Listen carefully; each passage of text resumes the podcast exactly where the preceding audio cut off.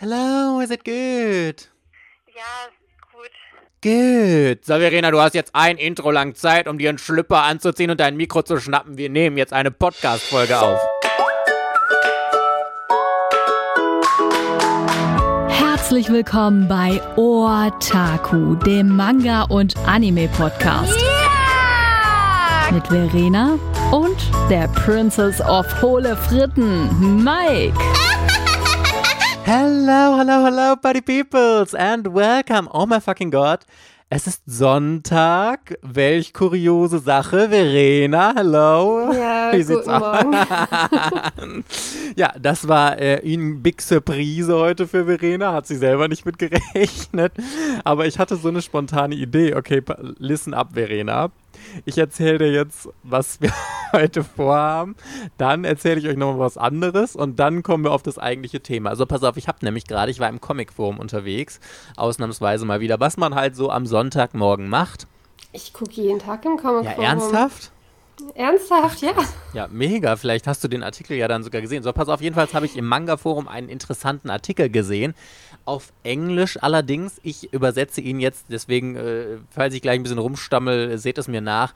Ich übersetze ihn aber natürlich jetzt auf Deutsch. Und der heißt, auf Deutsch übersetzt, die fünf wichtigsten Manga-Genre und 18 Titel daraus, die du unbedingt lesen solltest. Und ich habe den durchgelesen. Ich habe gedacht, wow, mega interessant, voll die coole Sache. Ich habe sofort Lust, mit Verena eine Podcast-Folge dazu zu machen.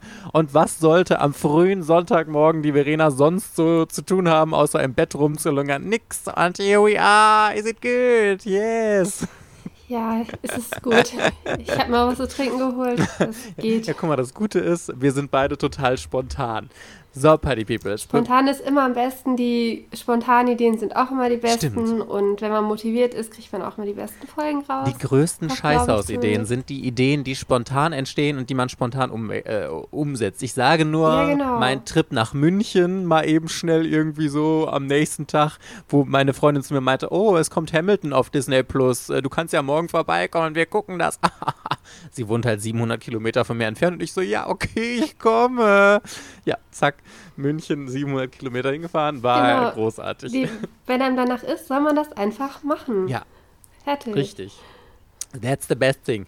So, Party Peoples, bevor wir jetzt mit der Folge loslegen, haben wir aber noch mal ein bisschen Werbung hier in eigener Sache. Und zwar, ähm, mein Gott, wir sind, das ist die 60. Folge, glaube ich, Verena. Oh my fucking God, es ist, äh, Ortaku ist ewig ich bin alt mir gar nicht sicher. Ja. 59, 60 oder so, naja. Ja, oder so. Das Ja, irgendwie so um den Dreh. Auf jeden Fall äh, haben wir schon mega viele Folgen produziert und wir lieben ja total, was wir tun. Und wir haben Ortaku immer werbefrei gehalten und wollen Ortaku auch weiterhin werbefrei halten. Wir hatten ja schon mal in einer anderen Folge das so ein bisschen angeteasert. Das ist einfach irgendwie vom Gefühl her, wenn du Werbepartner hast, gerade in so einem speziellen Genre. Wir hatten auch schon äh, Anfragen, aber wir haben bis jetzt immer alles abgelehnt weil einfach man sich so unter Druck gesetzt anfühlt. Du traust dich dann nicht mehr, manche Sachen zu sagen, die du vielleicht äh, gesagt hättest und so, weil du denkst, ja, hinterher springt ein Werbepartner ab und so und ah, it- it's a lot of drama. Und deswegen haben wir uns jetzt dazu entschieden, einen Patreon-Account einzurichten. Den findet ihr unten in der Infobox verlinkt oder ihr geht einfach auf patreon.com oder .de, ich bin ehrlich gesagt nicht ganz so sicher, Schrägstrich Ortaku. Und ähm, da könnt ihr den Podcast hier unterstützen, wenn ihr uns gerne zuhört. Es gibt zwei Modelle. Das Lustige ist, ich wollte eigentlich äh, so ein Einstiegsding machen, dass man einen Euro im Monat zahlen kann und ähm, dass das so das Einstiegsding ist, um uns zu unterstützen. The Problem an der Sache war, habe ich dir auch noch gar nicht erzählt, Verena, das ist so witzig. Man muss irgendwie bei Patreon, die haben so ein komisches Gebührenmodell. Du zahlst 35 Cent pauschal und dann nochmal irgendwie 8% oder so Gebühren von dem, was halt Leute an dich spenden. Und wenn du einen Euro nimmst, dann bleibt irgendwie nichts mehr über. Ja, das ist total dumm. So, jedenfalls haben wir uns gedacht, ähm, was ist, wenn man einen Euro pro Folge ansetzt, die, mit denen ihr uns unterstützen wollt, dass euch digitaler Content oder Otaku selbst auch was wert ist. Das ist total super. Deswegen gibt es einmal das 4-Euro-Modell für Unterstützer und es gibt noch so, äh, das haben wir Otaku Family genannt. Das ist 10 Euro im Monat und da wirklich, da seid ihr gerade schon, wie der Name sagt, Otaku Familie geworden. Ihr kriegt die aktuelle Podcast-Folge dann immer schon einen Tag vorher, nicht am Donnerstag, sondern schon am Mittwoch, spätestens Mittwochabend. Außerdem könnt ihr mitentscheiden, welche, über welche Themen wir sprechen, welche Mangas wir vorstellen. Wir nehmen Sprachnachrichten von euch mit in den Podcast rein und das können wir zwar nicht jedem garantieren, der da mitmacht, aber ich habe total Lust, Gäste hier in den Podcast zu holen, Hörer oder eben Patreons dann, die eine ganze Folge mit uns aufnehmen und über Manga und Anime mit uns philosophieren. Außerdem wird es, ich versuche so einmal im Monat, vielleicht klappt es auch ein bisschen öfter und so, dass wir Manga-Empfehlungen exklusiv für euch auf Patreon hochladen in Form von Videos und sowas. Also ihr seht, es kommt immer so ein bisschen drauf an, wie viele das jetzt machen. Wir werden euch auf jeden Fall richtig guten Content liefern. Es gibt dann da auch ganz viele Umfragen, eben äh, welche Themen wir machen sollen. Da können auch die, äh, die Fan-Unterstützer in der kleineren Kategorie mitmachen und mitbestimmen und so. Ihr könnt euch das mal durchlesen. Wir würden uns auf jeden Fall riesig freuen, wenn der ein oder andere sagt, wir haben Bock, Ortaku zu unterstützen, weil wir das nun mal hier einfach so für uns machen und da geht echt relativ viel Zeit drauf, alleine fürs Aufnehmen, Schneiden, Vorbereitung. Dann müssen wir die Server bezahlen, um Podcasts zur Verfügung zu stellen. Das ist leider nicht so wie bei YouTube-Videos zum Beispiel, dass es einfach komplett kostenlos ist. Das kostet eine monatliche Gebühr und so. Und wenn ihr einfach da sagt, mir ist das, was die beiden machen, äh, ein bisschen was wert, würden wir uns auf jeden Fall riesig darüber freuen. Aber für alle anderen gilt, das ist überhaupt kein Problem, wenn ihr sagt, ich habe das Geld einfach nicht und äh, oder ich finde euch scheiße und ich höre nur ab und zu mal rein, das ist vollkommen fein. Otaku bleibt natürlich weiterhin kostenlos. Es sind halt nur Mitbestimmungssachen oder nochmal exklusiver Content behind the scenes, ähm, so exklusive Snippets und so, die es dann nochmal auf Patreon geben wird, ja. Patreon.com Schrägstrich Otaku. Wir würden uns riesig freuen, wenn ihr da mal vorbeischaut. So, Verena. Okay. Jetzt bist du hoffentlich Also ich kenne mich auf Patreon noch fast überhaupt nicht aus. Das heißt, wenn nicht. Fragen sind, ähm, ihr könnt mich natürlich gerne auf Instagram fragen, dann frage ich mal. Dann erklärt ihr mir das. Dann kann ich sagen, wie es halt ist. So ungefähr. Aber ich meine, das ist auf Englisch, ne? Also die ganzen Nee, ist auf AGBs Deutsch. und alles. Nee, ist alles auf Alles Deutsch? auf Deutsch, ja. Ah, und ist das dann auch so, dass du dann so einen eigenen Login bekommst und dann praktisch auf Patreon gehst und dann auf unseren Otaku und dann Genau. hast du da praktisch einen Link zu dem Podcast schon am Mittwoch und Richtig. Und das ist wie, am Donnerstag ist er dann auf den üblichen Plattformen. Es ist Praktisch äh, so im wie Grunde immer. wie so ein eigenes soziales Netzwerk. Ich kannte, also ich kannte Patreon vom Namen, aber ich habe mich da vorher gar nicht so richtig mit beschäftigt und jetzt erst eben für Otaku.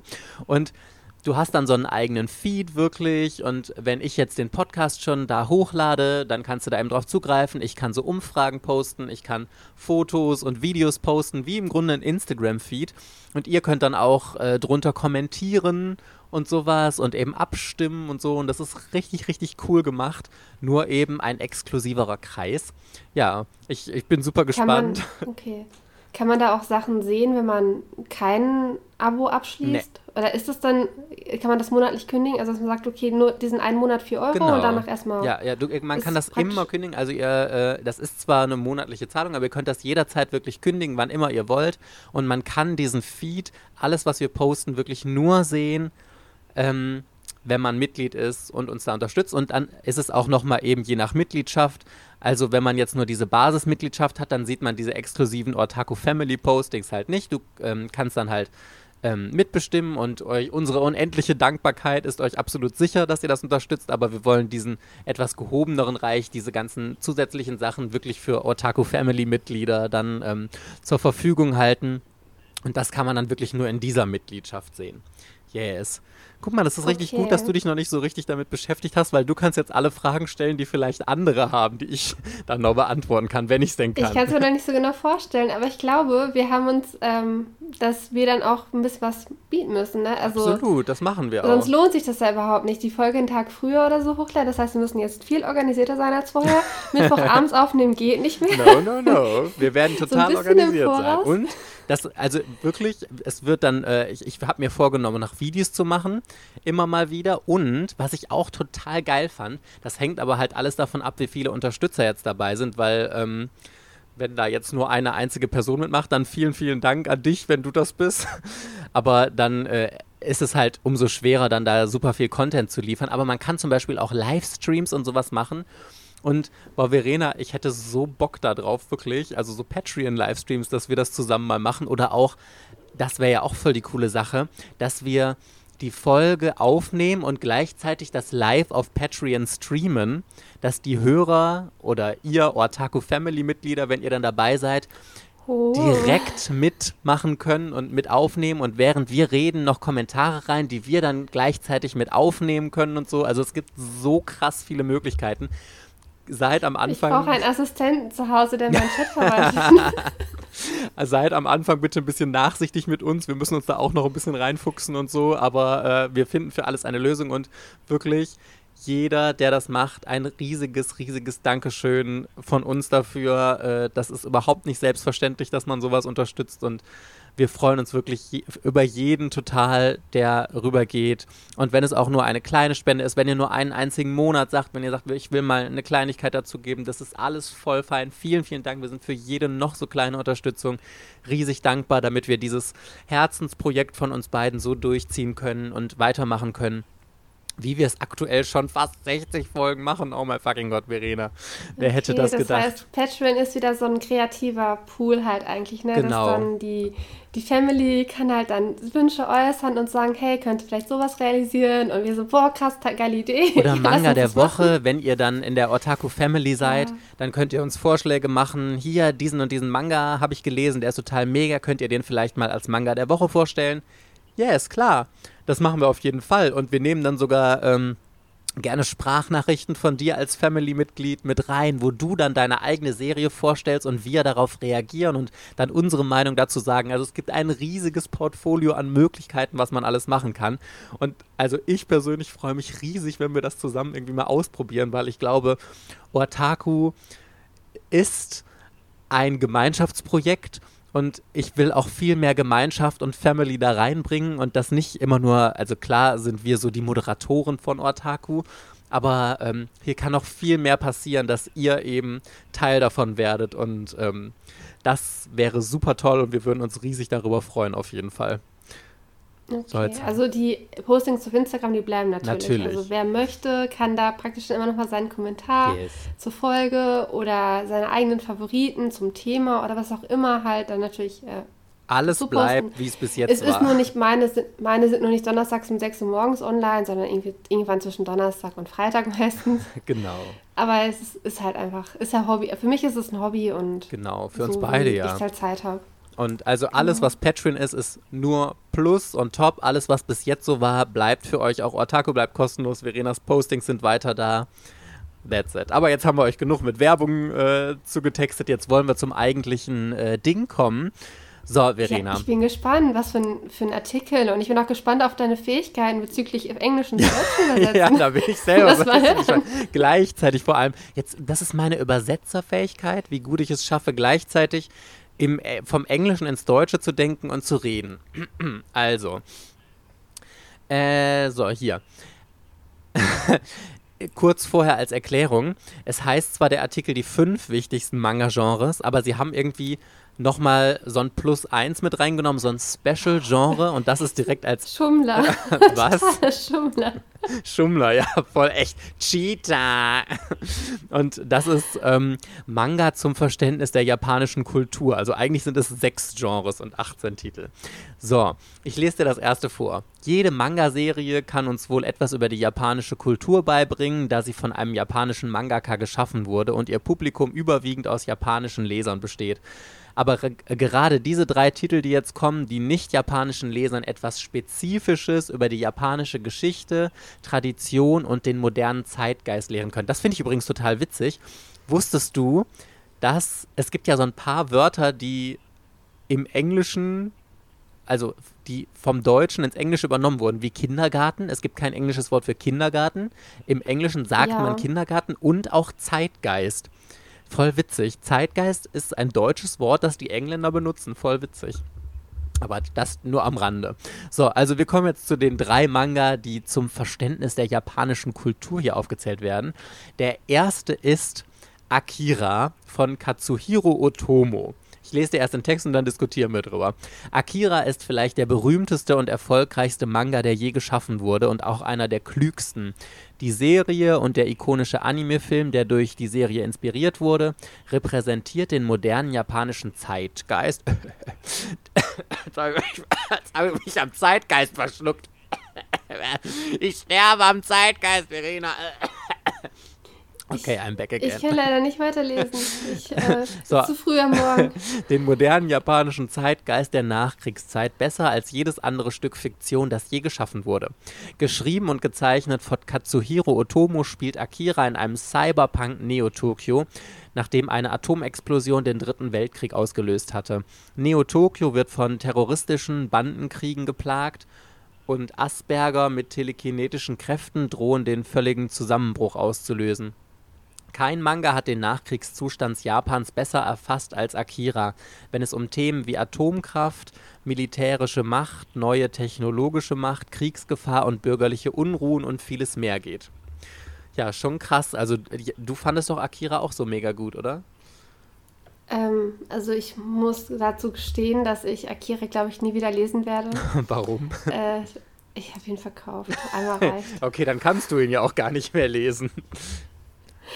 Ich habe mir gedacht, wenn ich es nochmal haben möchte, dann würde ich den Film gucken. Mhm. Ähm, der Manga war beim allerersten Mal lesen gut, aber ich habe ihn nicht unter dieser gesellschaftskritischen historischen Brille gelesen, sondern als Science-Fiction-Werk. Ja. Und als Science-Fiction-Werk fand ich ihn gut, auf jeden Fall. Also ich habe ja. Also das war ja so eine dystopische Zukunft ja. und ähm, ich, also ich war so ein bisschen verwirrt an einigen Stellen. Ich habe auch das mit diesen telekinetischen Menschen halt nicht so richtig verstanden und ähm, irgendwie sahen noch zwei relativ gleich aus, die ich ständig verwechselt habe. Das war auch nicht so gut.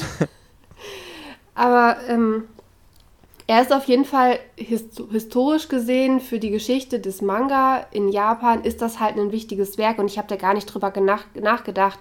Nachkriegs-Japan, Atomkrieg, und dann sowas, sowas habe ich überhaupt nicht gedacht, als ich das gelesen habe. Das habe ich nämlich auch gedacht, als ich jetzt diesen Artikel gelesen habe. Wirklich. Also ich wusste, für mich war Akira genau wie du gesagt hast, mehr so ein Sci-Fi-Werk. Und mir war wirklich einfach überhaupt nicht bewusst, dass es äh, so krass wirklich auf den Zweiten Weltkrieg und die Nachkriegszeit und so anspielt und da ganz viel historischen Hintergrund hat. Das war mir überhaupt nicht bewusst und Deswegen finde ich das irgendwie äh, voll krass zu lesen und nochmal einen ganz anderen Blickwinkel. Ja, ich habe, wenn ich bezüglich in, für dieses Thema speziell würde ich tatsächlich vielleicht irgendwann mal barfuß durch Hiroshima lesen wollen. Mhm.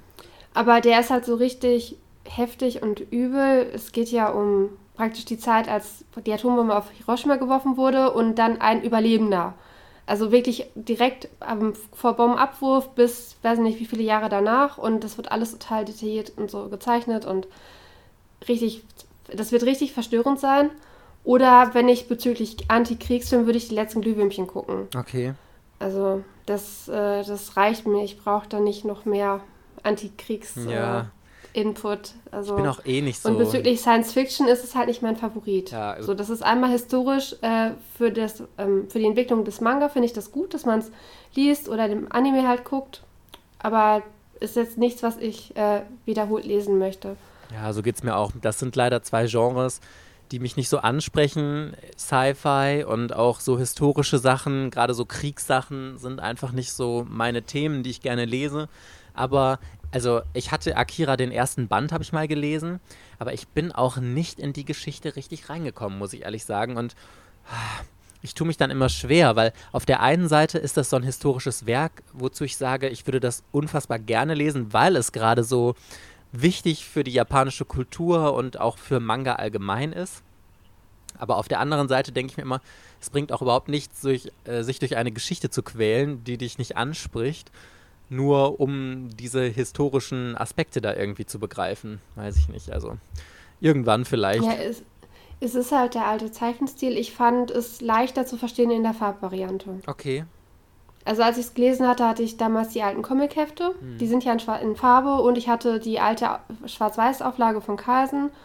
Und ich bin am Anfang immer hin und her geswitcht, so, welche Variante finde ich jetzt besser? Lese ich lieber in Farbe oder lese ich lieber in Schwarz-Weiß? Die Farben, die, die Comics, die haben halt so ein bisschen nach alt gemuffelt, weil die einfach 20 Jahre alt sind. ja. Und, äh, aber ich habe es dann da tatsächlich etwas besser verstanden, weil ich es eindeutiger fand. Okay.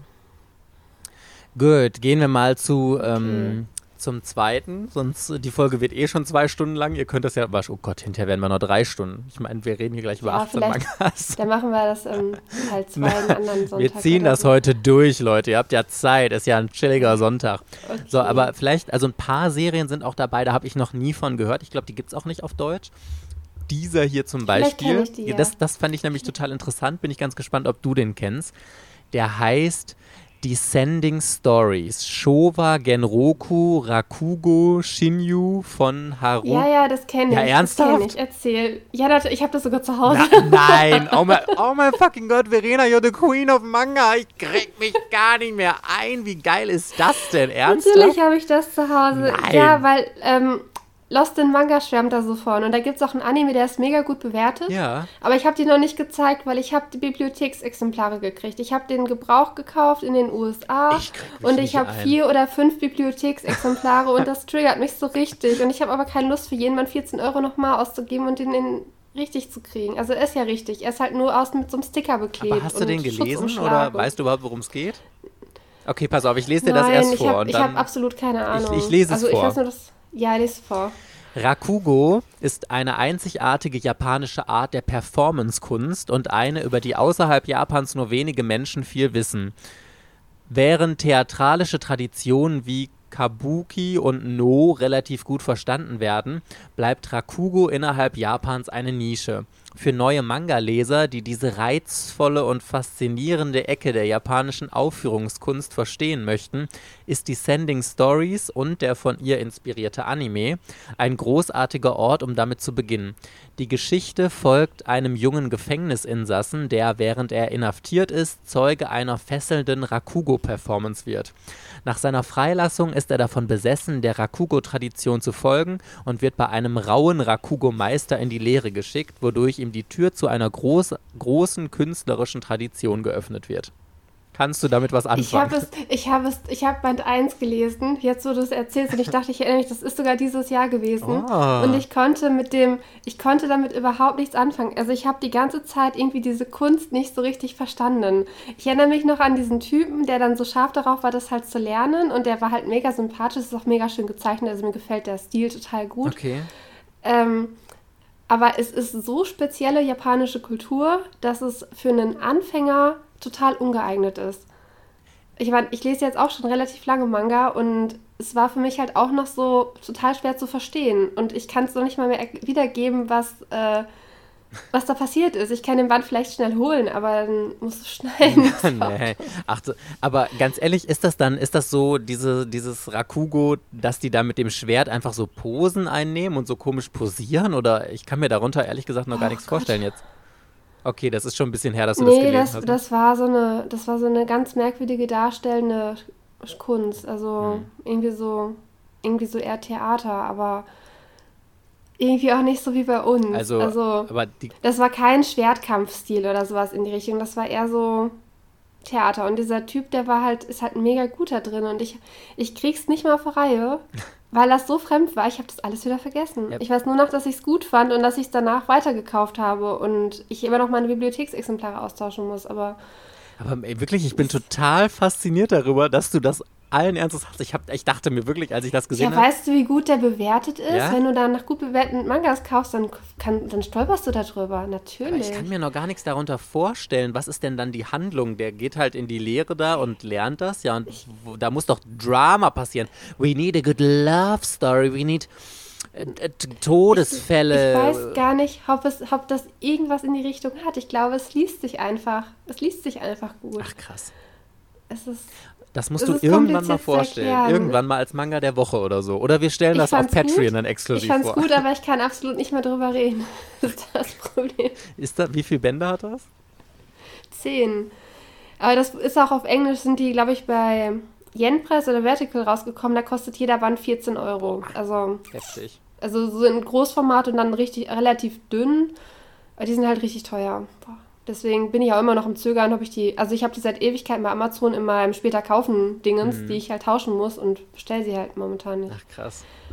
Oh. Okay, ah, krass. Ich bin, ich bin immer noch, da werde ich die ganze Folge durch fasziniert sein, dass du so krass. Ja, am Ende habe ich alle, die du aufzählst.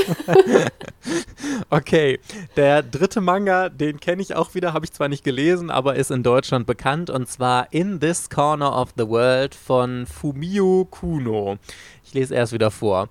Fumio Kuno ist berühmt für die Kreation historischer Mangas, die in ihrem Haus in Hiroshima spielen. In This Corner of the World und der von ihr inspirierte Anime, steht irgendwie immer daneben, spielt in einer kleinen Stadt in der Präfektur Hiroshima vor dem Hintergrund des Zweiten Weltkriegs. Es handelt sich um einen fantastischen Manga, der die Geschichte und die Auswirkungen des Zweiten Weltkriegs nicht nur aus japanischer Perspektive lehrt, sondern auch aus der Sicht von Unschuldigen am Boden von Menschen, die härter betroffen sein werden als alle anderen. Das ist ja auch eigentlich voll der bekannte Manga. Ich habe In This Corner of the World schon so oft gehört und ich weiß, dass der mir schon super oft empfohlen wurde. Aber ich dachte ehrlich gesagt immer, das wäre so ein Romance-Titel irgendwie. Und dass das so ein historischer Manga ist, der auch äh, sich um den Zweiten Weltkrieg dreht, war mir tatsächlich gar nicht bewusst. Ich kenne auch nur den Namen. Und ich meine, dass er in diese, weil ich wusste, dass er in diese Drama-Richtung fällt, habe ich mir nie gekauft, weil es, das, äh, es ist nichts, was ich gerne lese, weil ich mich nach dem Lesen nicht gerne schlecht fühle. Und, Und du hast den trotzdem gekauft oder hast du ihn nicht gekauft? Ich habe den nicht. Ich habe den, hab den nie gekauft. Okay. Ich habe den. Ich kenne, also ich kenne ihn nicht, aber vielleicht kennt ihn jemand von den Hörern und kann da was zu sagen ja, oder schreiben. Das würde mich tatsächlich auch mal interessieren. Aber wie gesagt, das ist auch nicht so meine Thematik. Ich bin. Ich meine auch nicht. Ich mag diese Zweite Weltkriegsproblematik im Sinne von, äh, ich zeige einfach, wie schlecht es der Bevölkerung ging. Ich lese das nicht gerne. Ja. Ich weiß, dass es der Bevölkerung während des Krieges total beschissen geht und danach und. Komisch. ja. Okay, die nächste Kategorie. Jetzt, also das waren jetzt die Spezial am Anfang. Jetzt fangen wir offiziell mit der ersten Kategorie an und die ist Shonen. Shonen-Manga ist traditionell okay. ein ja. Manga-Stil, der für Jungen oder junge Männer gedacht ist. Klischee-Denken. Im Laufe der Jahrzehnte hat er sich jedoch weiterentwickelt und umfasst heute jede Art von Genre, die für Kinder und Erwachsene gleichermaßen zugänglich ist. Oft ist Shonen-Manga Action- und Abenteuer-orientiert und fällt gewöhnlich in die Kategorien Fantasy und Science Fiction, wenn auch nicht immer. Die drei folgenden Manga stellen jeweils Shonen-Manga dar und bleiben gefeierte Beispiele für diesen Stil. So, und ich würde behaupten, dass du mindestens zwei Titel, die jetzt kommen werden. Äh, Dragon Ball muss dabei yes, sein. das ist der erste. Dragon Ball. Es gab noch nie und es wird vielleicht auch. Dann würde ich geben. jetzt One Piece und Naruto. Moment, jetzt beruhig okay. dich doch mal, Verena. Jetzt lass uns doch erstmal den vierten dachte, hier machen. Ich dachte, wir wollen eine Stunde Maximum. Nein, das wird ein Fünf-Stunden-Podcast hier. So, es gab noch nie und es wird vielleicht auch nie geben einen Shonen-Manga von der Größenordnung, die Dragon Ball erreicht hat. Dies ist das definitive, die, ne, keine Ahnung, eine Action-Abenteuerserie für Jungen mit Schwerpunkt auf Kampfkunst und persönlichem Wachstum, inspiriert von der chinesischen Mythologie, insbesondere dem chinesischen Roman Reise in den Westen aus dem 16. Jahrhundert.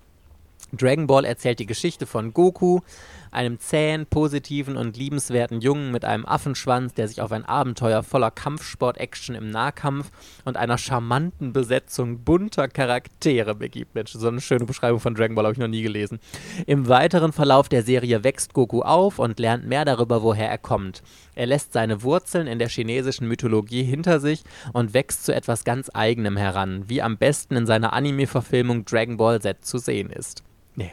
Also ich glaube, da gibt es überhaupt keine Diskussion drüber. Dragon Ball ist der beste Shonen-Manga für mich, der jemals gezeichnet wurde und eines der ganz, ganz großen Beispiele und gehört natürlich in, zumindest in jeder Sammlung einmal gelesen und so. Ach, I love Ja, das ist, ist ein Meilenstein gewesen. Genreprägend und unglaublich kreativ, fand ich. Und Hast du den durch jetzt eigentlich Goku mal? Du hattest ja. Äh Ach, ja ich sammle auch die massiv. Nee, ja. ich bin ich bin noch nicht besonders weit. Wie, wie, wie viel sind da ich draußen? Auch immer, ich weiß auch immer noch nicht, wie er Freezer besiegt hat und ähm, wie viel?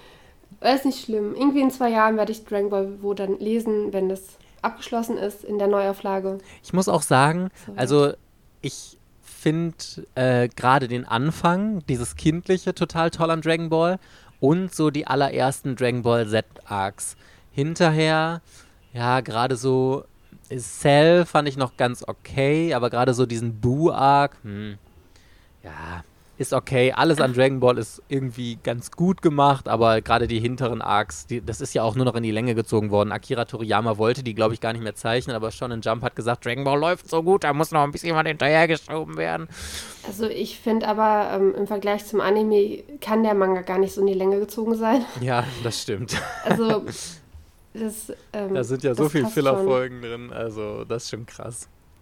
Okay, den nächsten, da kommst du nicht drauf. Also das ist. Doch, vielleicht. Ja? Also wieder was ist. Also ich hätte jetzt erst Astroboy vielleicht. No. Wir sind bei Shonen, no. ne? Es, ja, es ist eine ja, ganz ist aktuelle Serie, läuft noch, ist noch nicht abgeschlossen. ähm. Nee, komme ich nicht drauf. My Hero Academia von Kohai so. Hirohori so, während Dragon Ball in den 90er Jahren zur Definition des Shonen-Manga kam, repräsentiert My Hero Academia den heutigen Stand des Shonen-Manga und Anime. Vor allem fängt der Manga am besten ein, wie westliche Medien, insbesondere die Superhelden-Comics von Marvel und DC, einen nachhaltigen Einfluss auf die moderne japanische Kultur hatten. My Hero Academia nimmt großen Einfluss von amerikanischen Superhelden-Comics und nutzt diesen Einfluss, um etwas ganz Japanisches und Einzigartiges zu schaffen. Der Schöpfer ist ein leidenschaftlicher Liebhaber amerikanischer Comics und nun wurde seine eigene Kreation im Gegenzug von jungen amerikanischen Männern massiv empfangen und gefeiert. Die Serie spielt in einer alternativen Welt, in der die meisten Menschen mit einem angeborenen Talent geboren werden. Man denke an X-Men. Einige dieser Talente oder ja, Macken heißt das im Deutschen, ne? Ja. sind mächtig genug, um es dem Träger zu ermöglichen, den Weg des Helden in der Ausbildung zu beschreiten. Unser Protagonist, der ohne eine Macke geboren wurde, findet sich bald im Besitz einer mächtigen Macke wieder, die ihm von Japans mächtigstem Helden verliehen wurde, und nun muss er die Fußstapfen seines Idols treten und der nächste Held Japans werden. Ja, wir hatten ja in einer der letzten Folgen ganz ausführlich über My Hero Academia geredet. Lustigerweise, ich bin von solchen Sachen, ich werde dann so angefixt. Ich habe ja die ersten drei Anime-Folgen so halb geguckt. Und du hattest mir ja dann, ich glaube, in einer der letzten Folgen gesagt, ja, man muss bei My Hero Academia am Anfang auch so ein bisschen durchhalten. Und jetzt habe ich doch wieder Lust, diese Serie ja, zu lesen. Da wurde ich aber schon wieder korrigiert. Es geht schon in Staffel 1 los. Ja? Im Anime. Okay. Genau. Hat Julia mir gesagt. Ah. Und ähm, ich habe mal ausgerechnet, auf Deutsch kosten die ersten vier Staffeln etwas über 400 Euro, Boah. wenn man sie kaufen würde auf Blu-ray. Und auf Euro Englisch gibt Staffel. es. Ja, die erste Staffel gibt es jetzt als Gesamtausgabe für so 70. Und dafür musst du für die anderen beiden Staffeln jeweils fünf äh, Teile kaufen mit Schuber und das summiert sich halt. Ne? Jeder Teil kostet so um die 30 Euro. Ähm, es war, ich hatte dir alles in den Warenkorb gepackt. Okay, ich hatte irgendwas doppelt aus Versehen drin, aber ich war bei 450, 470 Euro. Mhm. Boah, das, das war heftig. heftig. Genau, und auf Englisch gibt es nämlich wieder My Hero Academia Season 1 bis 3 komplett für 100, 100 Pfund. Ja, was war Und auf Netflix ist es ja nicht mehr. Und dann ist ja hier My Hero Academia, das hat auch Carlsen das ja so geschickt gemacht mit dieser Glow in the Dark Erstauflage. Ja, ja. Das ist ja eine Wertanlage. Das musst du ja praktisch in den Safe packen. Und ich packe auch meine aktuellen Wände gar nicht mehr aus. Die sind alle noch OVP. Weil am besten kauft man von den, äh, von den Glow-in-the-Dark-Covern erstmal irgendwie zehn Stück. Und dann kannst du die hinterher alle zum fünffachen Preis verhökern. Ja, zumindest zwei. Das hast du einmal OVP und einmal halt zum Lesen. Ja. Oder liest du halt online. Ich weiß es nicht. Aber boah, My Hero Academia, es geht so ab. Und ähm, ich habe, also ich habe halt ab und zu mit äh, ähm, Kindern zu tun, so kann man ja so sagen. Mhm. Die stehen total auf My Hero Academia. Ja. Also so richtig, richtig total mit, so 12, 13 Jahre alt und so, wow, My Hero Academia ist voll toll. Äh, Frau, hm, kennen Sie das? ich so, ja. oh, wie geil. Das ist ja mega cool. Das ist richtig geil. Ja, ich hatte letztens irgendwie, ich hatte da auch mal so ein Shirt an und äh, war halt ein Anime-Charakter drauf und man konnte es halt so ein bisschen erkennen und dann äh, kennen Sie Animes? Und ich hatte so vor Schock so, habe ich Nein gesagt? und dann habe ich doch gesagt, total dumm. Die haben sich auch gedacht, ähm, Dann haben wir danach noch, äh, wir haben dann noch ein bisschen geredet, dann meinten sie, boah, ich gucke My Hero Academia und mein Vater hat früher Naruto geguckt, deswegen kenne ich da schon Animes, weil mein Vater Naruto geguckt hat. Und ja, kennen Sie Seven Deadly Sins? Das gucke ich gerade voll gerne. wie süß ist das? Aber My Hero Academia ist es immer dabei, wenn ich mit irgendwie so Jüngeren über Manga, also Ach, über Anime spreche, dann. Ach Ich ist totaler Renner. Vor allem wie. Und auch dieser, dieser, diese Mischung mit Superhelden, weil Superhelden sind ja schon vorher total im Trend gewesen, Ja. diese ganzen Marvel-Verfilmungen. Und dann kommt halt ein Anime nach Deutschland, der Superhelden aufgreift. Ja. Ich habe mich da erst mit schwer getan, weil mir das zu amerikanisch war. Aber es ist gar nicht so amerikanisch. Also, Ich finde auch dieses Hin und Her total witzig, dass ähm, eigentlich ist es ja voll oft, dass die Amerikaner oder Hollywood allgemein äh, bei japanischen Sachen irgendwelche Ideen klauen und so. Und dass es jetzt mal, also klauen, inspirieren lassen haben sollen, wollen, kollen. ähm, und jetzt, dass es umgekehrt funktioniert, weil eigentlich voll dumm, es gibt kaum richtige Superhelden-Serien in Anime. Wenn wir jetzt mal Magical Girl ausnehmen mit Sailor Moon oder so, aber mir würden jetzt spontan keine Superhelden-Serien einfallen aus dem Anime-Bereich. Und es ist voll schade eigentlich, weil Superhelden ist doch mega geil. Wirklich, ich gucke fast alle Superheldenfilme von Marvel und sonst was. Ich liebe die abgöttisch. Und es ist doch eigentlich nur logisch, dass, dass es sowas auch als Anime gibt. Und cool, dass er sich jetzt hat ja, ähm, bei Hollywood inspirieren lassen mit den Superhelden, aber es eben nicht so Hollywood-mäßig gemacht hat, sondern einmal umgedreht hatte. Weil ich finde, diesen Aspekt, dass alle Superkräfte haben und nur manche Leute nicht, ist voll der coole äh, Gedankengang irgendwie. Und ach, ich rede mir das selbst schön. das macht halt das, das macht das Interessante an dem My Hero Academia halt aus, weil es normal ist, eine Superheldenfähigkeit zu haben und du bist eigentlich ungewöhnlich, wenn du mal keine hast. Also das ist genau andersrum und deswegen ist auch das ganze Universum funktioniert ja ein bisschen anders und die Leute, die praktisch Bösewichte wären, die haben ja auch Superkräfte. Nur die wurden vom System enttäuscht oder sowas in die Richtung, sind irgendwie auf der Strecke geblieben und die benutzen dann ihre Superkräfte für böse Taten. Und das ist schon ganz anders, wenn alle Superkräfte haben und es, es macht wirklich Spaß. Also Bis wo hast ich du bin gerade bitte Bis wo hast du äh, das gelesen? 13, 14. Okay.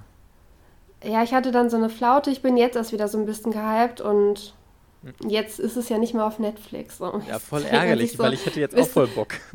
Aber Ja, bist du dumm, wieso? Also halt einfach zu spät. Du hast ja Ewigkeiten Zeit, es zu gucken und denkst, schiebst halt immer auf, denkst, ach nee.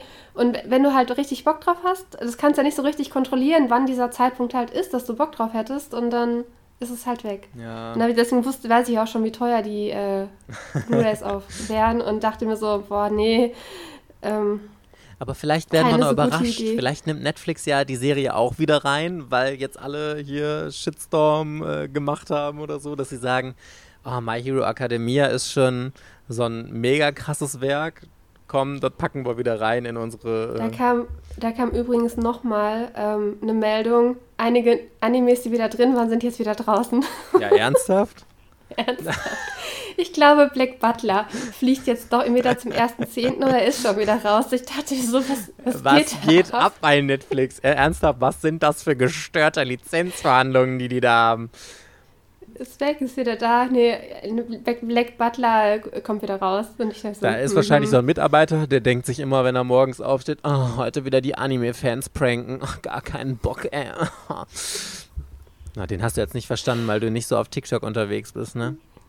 Nee, bin ich nicht. Ja, man sagt Aber immer, okay. man sagt immer alles Mögliche, wenn irgendwer was gemacht hat. Oder äh, unter meine Videos schreiben wir alle, wenn ich meine Cappy auf habe. Oh, heute wieder zum Frühstück meine Cappy fressen, gar keinen Bock. Ey. Das ist so ein Gag, weißt du, Verena? Jetzt können wir einmal herzlicher.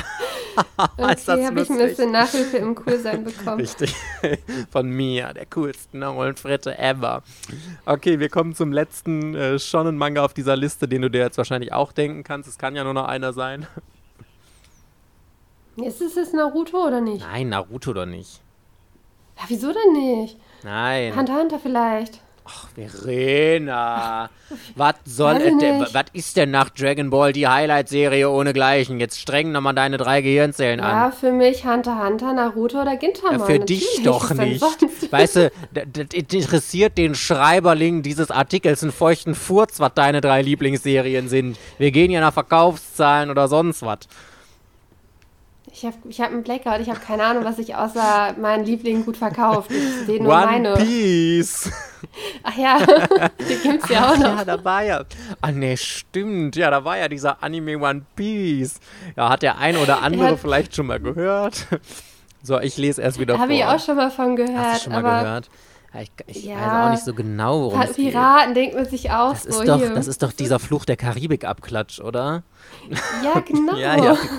Du hast es richtig ja. erkannt. Seit dem Fluch der Karibik laufen Piraten Richtig, gut. richtig. So, hier. Berühmt ist dieser Goliath einer Manga-Serie, der derzeit auf Platz 3 der meistverkauften Comics, nicht Manga-Comics aller Zeiten steht, nur von Superman und Batman geschlagen. One Piece ist als Serie fast unbeschreiblich ein kultureller Prüfstein und ein Symbol des Mangas selbst.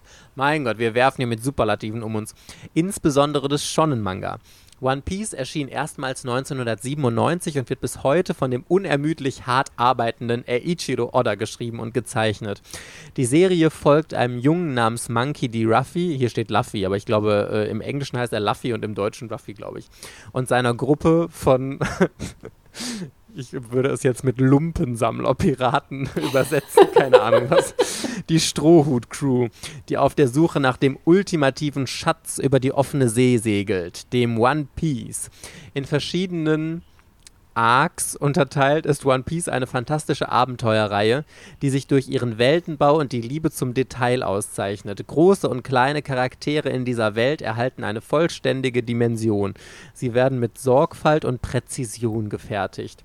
Es ist eine riesige, ständig wachsende Welt voller bunter und verrückter Spielereien und es ist der größte, erfolgreichste Manga, der je geschaffen wurde. Mein Gott. Ja. Also ich glaube, mehr Was gibt es da noch zu sagen? Ich wollte gerade sagen, was sollen wir zu One Also ich kann sagen? wieder eine traurige Geschichte erzählen. Oh yes, please, tell me a Das war story. diese Geschichte im Sinne von, äh, Verena, ich spoiler dich jetzt bezüglich Serie XY. Mach sofort dein Handy aus, war die Lektion. Ich habe den schlimmsten One Piece Spoiler ever gekriegt. Also ich brauche One Piece gar nicht mehr lesen. Okay, du weißt, was das ja, One Piece ist. Nein, den weiß doch noch niemand. Ja, eben, aber, aber das wäre ja der, der bisher, der, Mir wurde der bisher beste Arc in One Piece damit kaputt gemacht. Also ich brauche eigentlich gar nicht mehr weiterlesen, weil. Äh, okay, dann please mach uns den nicht kaputt, auch wenn ich ihn nicht. Ich mache ihn nicht kaputt, aber das ist so, für alle Leute, die One Piece kennen, wissen, was äh, der beste Arc ist und die ich weiß es und nicht. Und wenn man praktisch. Was ist der beste Ja, Arc? ich erzähle nichts so. Da sage ich jetzt auch nichts zu. Was? Äh, immer, Verena, was ist das denn für ein fieser Anteaser hier gewesen? Du kannst mir doch nicht sagen, ich weiß, was der beste Arc ist und dann nicht sagen, was der beste Arc ist.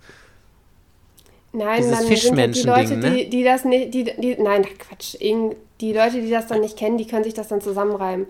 Aber es war im Prinzip, also so den schlimmsten Spoiler, den man in One Piece machen konnte und der das meiste kaputt macht. Okay.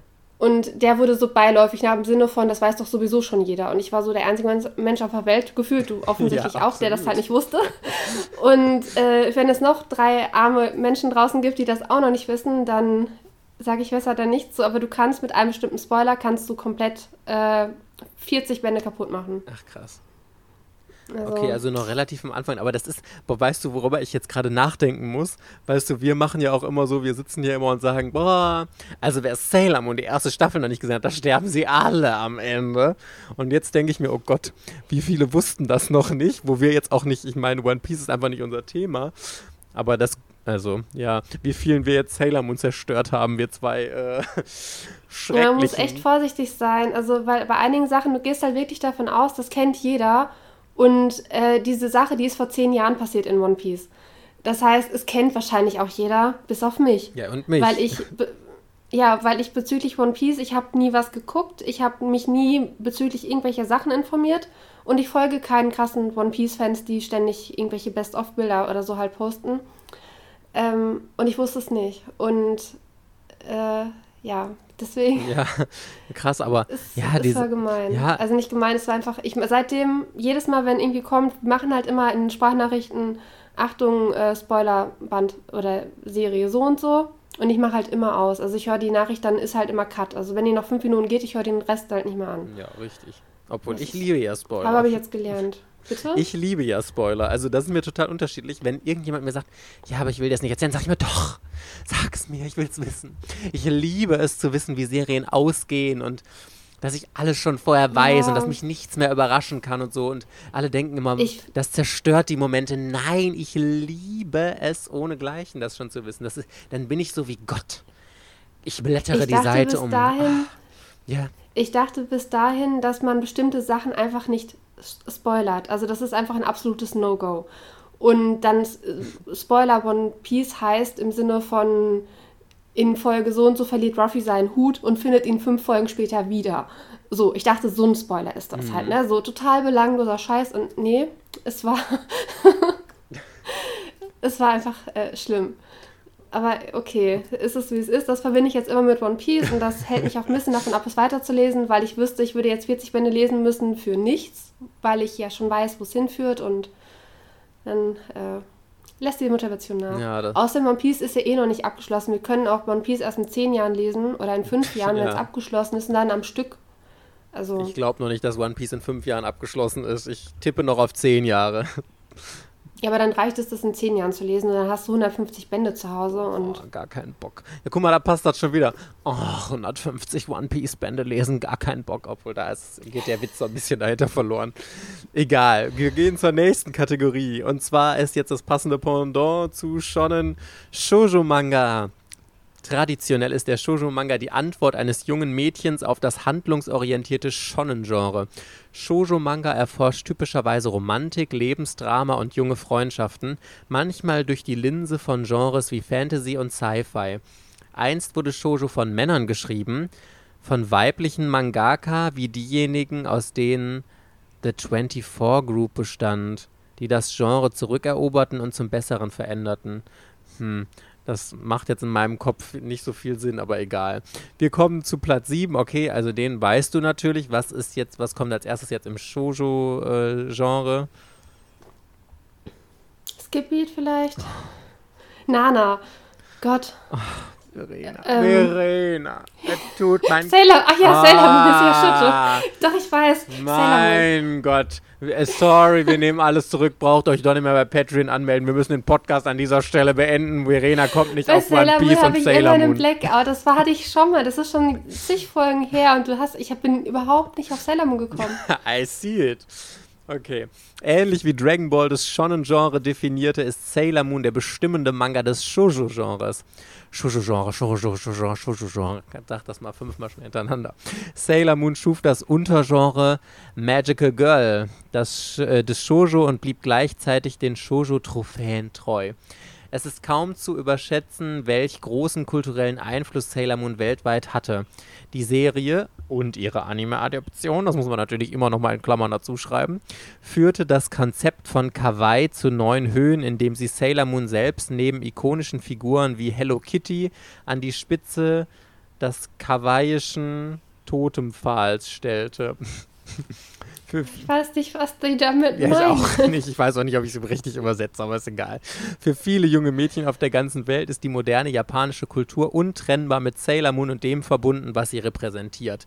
Freundschaft, Güte, Süße, Niedlichkeit, Nie Farbe, Freude, innere Stärke. Ja, also kann man natürlich alles nur äh, unterstreichen. Sailor Moon ist äh, the place to be. Das ist wie Dragon Ball, muss jeder gelesen haben. Und ich glaube, wir haben Sailor Moon schon tot gekaut hier, alles darüber dazu. Übrigens, ja. am Ende von Staffel 1 sterben alle. Aber es gibt eine Staffel 2. Wie ist das möglich? okay, ah. ich mache direkt mit dem nächsten weiter. Aber ich freue mich bei Sailor Moon auf die, also das weiß ich jetzt von Sailor Moon Crystal, die nächste Staffel kommt als Film. Als also es gibt zwei Filme, Filme ja. zu dem zu dem Super S-Arc. Das ist mit äh, Shibuya und Pegasus und Königin Helenia und dem Death Circus. Dead Moon Circus. Ich freue ich freu mich auf, ich freue mich so auf die beiden Filme. Ich hoffe, dass sie die gut machen, dass es halt lange Filme werden, dass man jeden Film mit äh, zwei Stunden hat oder sowas hat, dass das auch alles erzählt werden kann. Ich mag das Charakterdesign von dem Amazonentrio.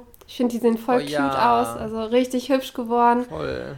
Ähm, ich hoffe, dass Shibuya nicht so nervig ist wie sonst. Ich mag das mit Pegasus, diese Liebesgeschichte zwischen den beiden. Ich finde das auch mega süß. Äh, ich bin sehr gespannt auf äh, den neuen Sailor Moon Crystal Teil. Voll. Und also ich, ich habe ja eine Hassliebe zu diesem Teil, weil, ähm, ne, gar nicht. Chibiusa kommt ja schon einen Arc vorher, oder? Chibiusa ist. Die kommt schon zwei Arcs vor, die kommt schon ja, ja, beim genau. Dark Moon. Das stimmt. Und ich fand sie wirklich, da hatten wir auch mal drüber diskutiert, in Crystal fand ich sie nicht so schlimm wie in der alten Sailor Moon-Version aus den 90ern.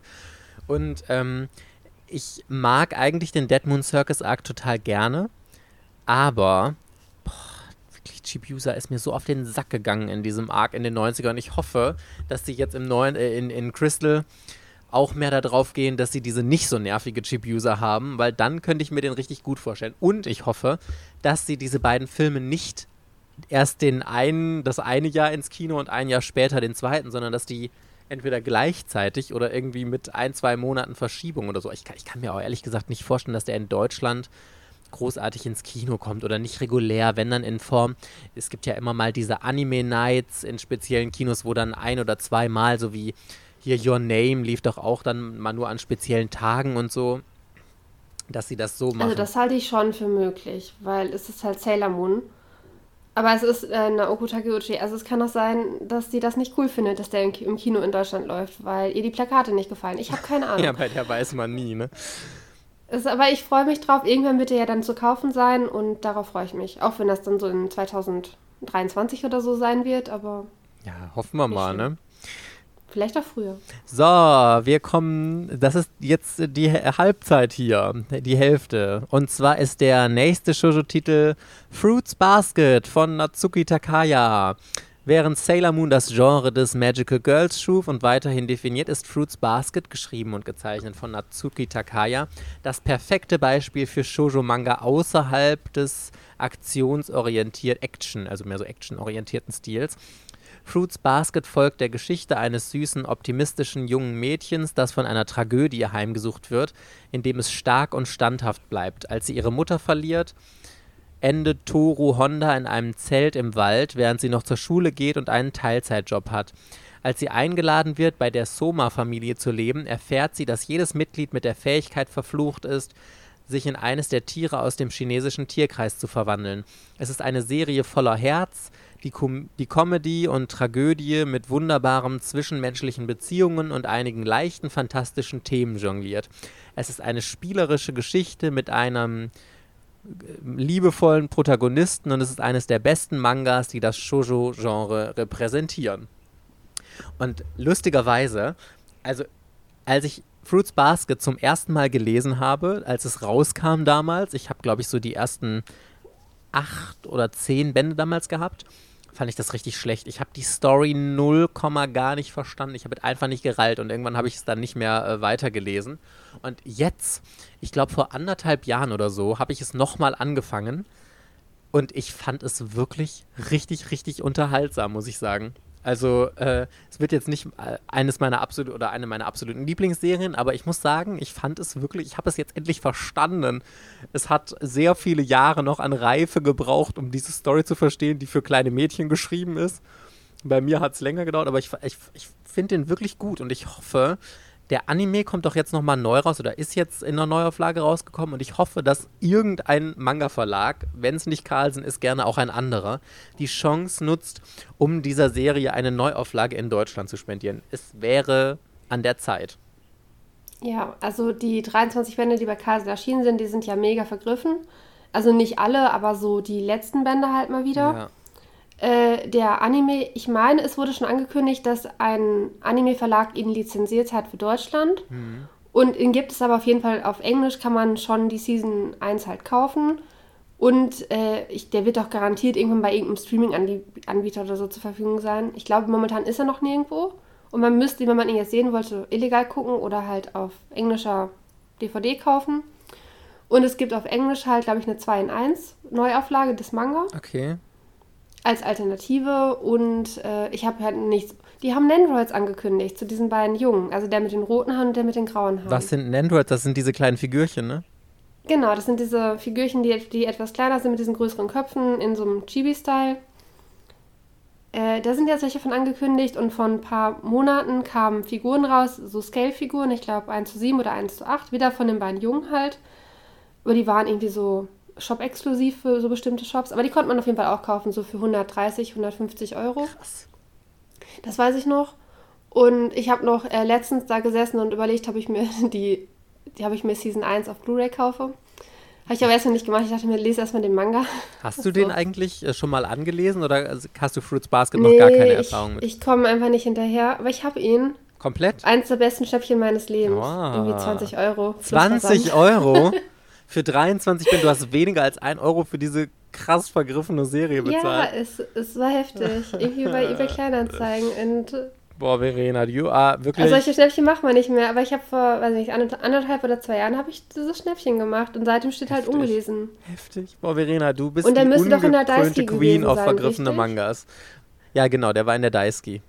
Genau, deswegen, das sind halt noch die alten kleinen Bände mit diesem Daisuke-Streifen oben drauf und Mega die sind sowieso nicht mehr in so gutem Zustand. Die haben auch keine Farbseiten bei Carlsen und so. Das ist halt diese, sind diese 5-Euro-Taschenbücher von früher. Ja. Aber die Serie soll wirklich gut sein. Also ich bin halt auch eigentlich mega gespannt. Ich habe nur gerade eine Leseflaute, ehrlich gesagt. Ich habe das erste Mal im Leben eine Leseflaute. Ich habe seit drei Wochen keinen Manga mehr in der Hand Du gehabt. guckst nur Animes ganz viel, ne? Ja, und ich lese Webcomics. Ja, das ist Und ja ich habe gerade mich an einem Roman versucht, der mir aber nicht gefällt. Aber Webcomics, Anime und diesen Roman. Es ist so lustig, dass aber wir kein uns Manga seit drei Wochen. Äh, Richtig Bitte? krass, vor allem, weil du ja wirklich die, äh, du hast ja teilweise zehn Mangas am Tag oder so gelesen. Das fand ich immer so mega krass und ich war ja schon froh, wenn ich ein bis zwei gelesen habe. Und das Lustige ist, ich hatte ja jetzt monatelang eine Leseflaute und habe, wenn dann mal so ein bisschen durchgeblättert, aber auch nicht richtig dann so viel gelesen. Und jetzt, se seit ein paar Wochen, seit du irgendwie deine Leseflaute hast, hat es bei mir wieder richtig angefangen. Und ich lese inzwischen jeden Morgen wieder einen Manga zum Aufstehen und so und ich bin wieder voll drin und so. Und also das, da können wir gerne nochmal so drüber reden, jetzt vielleicht heute, wir müssen diese Folge ja nicht noch mehr in die Länge ziehen, aber ich habe das Gefühl wirklich, dass ab und zu mal so Lese, also so Leseflauten sind einfach normal, dass du einfach mal keinen Bock da drauf hast. Und das ist auch gut, weil danach hast du dann auch wieder richtig Bock da drauf und gehst dann mit richtig viel neuer Energie da rein und liest dann weiter. Habe ich zumindest so immer das Gefühl. Ja, auf jeden Fall. Ich finde es gut, cool, dass wir uns da gerade abwechseln. Ja, find ich Jetzt auch. bediene ich die Anime-Branche und du bedienst hast dann deinen Manga der Woche. Und äh, ich kann dann, vielleicht kriege ich irgendwas Neues bezüglich Anime halt wieder raus bis zur nächsten Folge und kann da wieder was erzählen. Sehr gut. Neue Erkenntnisse. Ich bin ja mit dem Anime-Markt gerade komplett überfordert. Das ist einfach, ich kenne noch nicht mal die Anbieter. Das ist so, als würde ich Kase und Tokyopop verwechseln. Und nicht wissen, nicht wissen, dass es Ultraverse als Manga-Verlag gibt. So bin ich gerade im Anime-Bereich unterwegs, dass ich noch nicht mal die Publisher kenne. Ne? Das ist Katastrophe. Aber das ist voll interessant zu sehen, weil ähm, ich finde das immer, wenn man so in dem Thema drin ist, also Manga jetzt, wie wir es sind, dann hat man so voll wenig Verständnis für Leute, die gerade neu dazustoßen und du denkst immer, ja, ist doch klar, es gibt halt diesen, diesen, diesen Anbieter und die Serie läuft bei dem und die Serie bei dem und der kostet das und da gibt es so und so viele Bände und du hast so voll den Überblick irgendwie über alles gefühlt und da fällt es dir so schwer nachzuvollziehen, wenn Leute das noch nicht haben und jetzt ist es bei dir eben das Umgekehrte, du kommst ins Anime-Genre und das ist nochmal eine komplett neue Welt, obwohl es ja irgendwie auch zusammengehört. Und jetzt hast du selber dieses, äh, aber es geht mir ja genauso. Richtig. Ich habe keine Ahnung, bei, bei, welcher, bei welchem Pub. Ich, also ich kenne Kase, Peppermint und dann hört es auch schon so langsam auf, ehrlich gesagt, was ich an Anime-Publishern kenne. KSM gibt es noch. KSM. KSM gibt es Hunter x Hunter und Bungo Stray Dogs und so, aber ich weiß noch nicht mal, wie die Webshops von denen heißen. Also bei Kase schon, aber ich wusste ja letztes Mal nicht, wie der Webshop von Peppermint Anime heißt. Ich konnte ihn nicht aussprechen und stotterte da so was vor mich hin. Und Das- weißt du es inzwischen? Nein, Gut. Akiba Pass oder so. Ist immer noch so schlecht wie vorher. Aber auf, meinem, auf meiner Rechnung stand Peppermint Anime Shop. Also, weil da habe ich nicht bestellt. Das hieß irgendwas mit A. Aber es ist für mich sind es einfach nur ganz viele Fragezeichen und auch überhaupt keine Ordnung. Deswegen habe ich auch gerade wieder mehr Feingefühl für Leute, die vielleicht bei denen das nicht selbstverständlich ist zu wissen, welcher Verlag welchen Manga rausbringt. Und das wusste ich ja eine Zeit lang komplett, so das Ja. ganze Programm der letzten zehn Jahre auswendig. Ne? Und plus alle Preise natürlich. Und jetzt äh, bezüglich Anime totaler äh, Input Overkill. Also So, ich habe jetzt auch noch einen Input für dich und zwar den dritten Shoujo-Manga von dieser Serie. Den habe sogar ich auch gelesen, mein Gott. Ich bin ganz, ich habe alle drei ist es jetzt John? Nein, No, es ist ein, Sinn. äh, den ich richtig scheiße fand. Und ich glaube, du fandst ihn gut.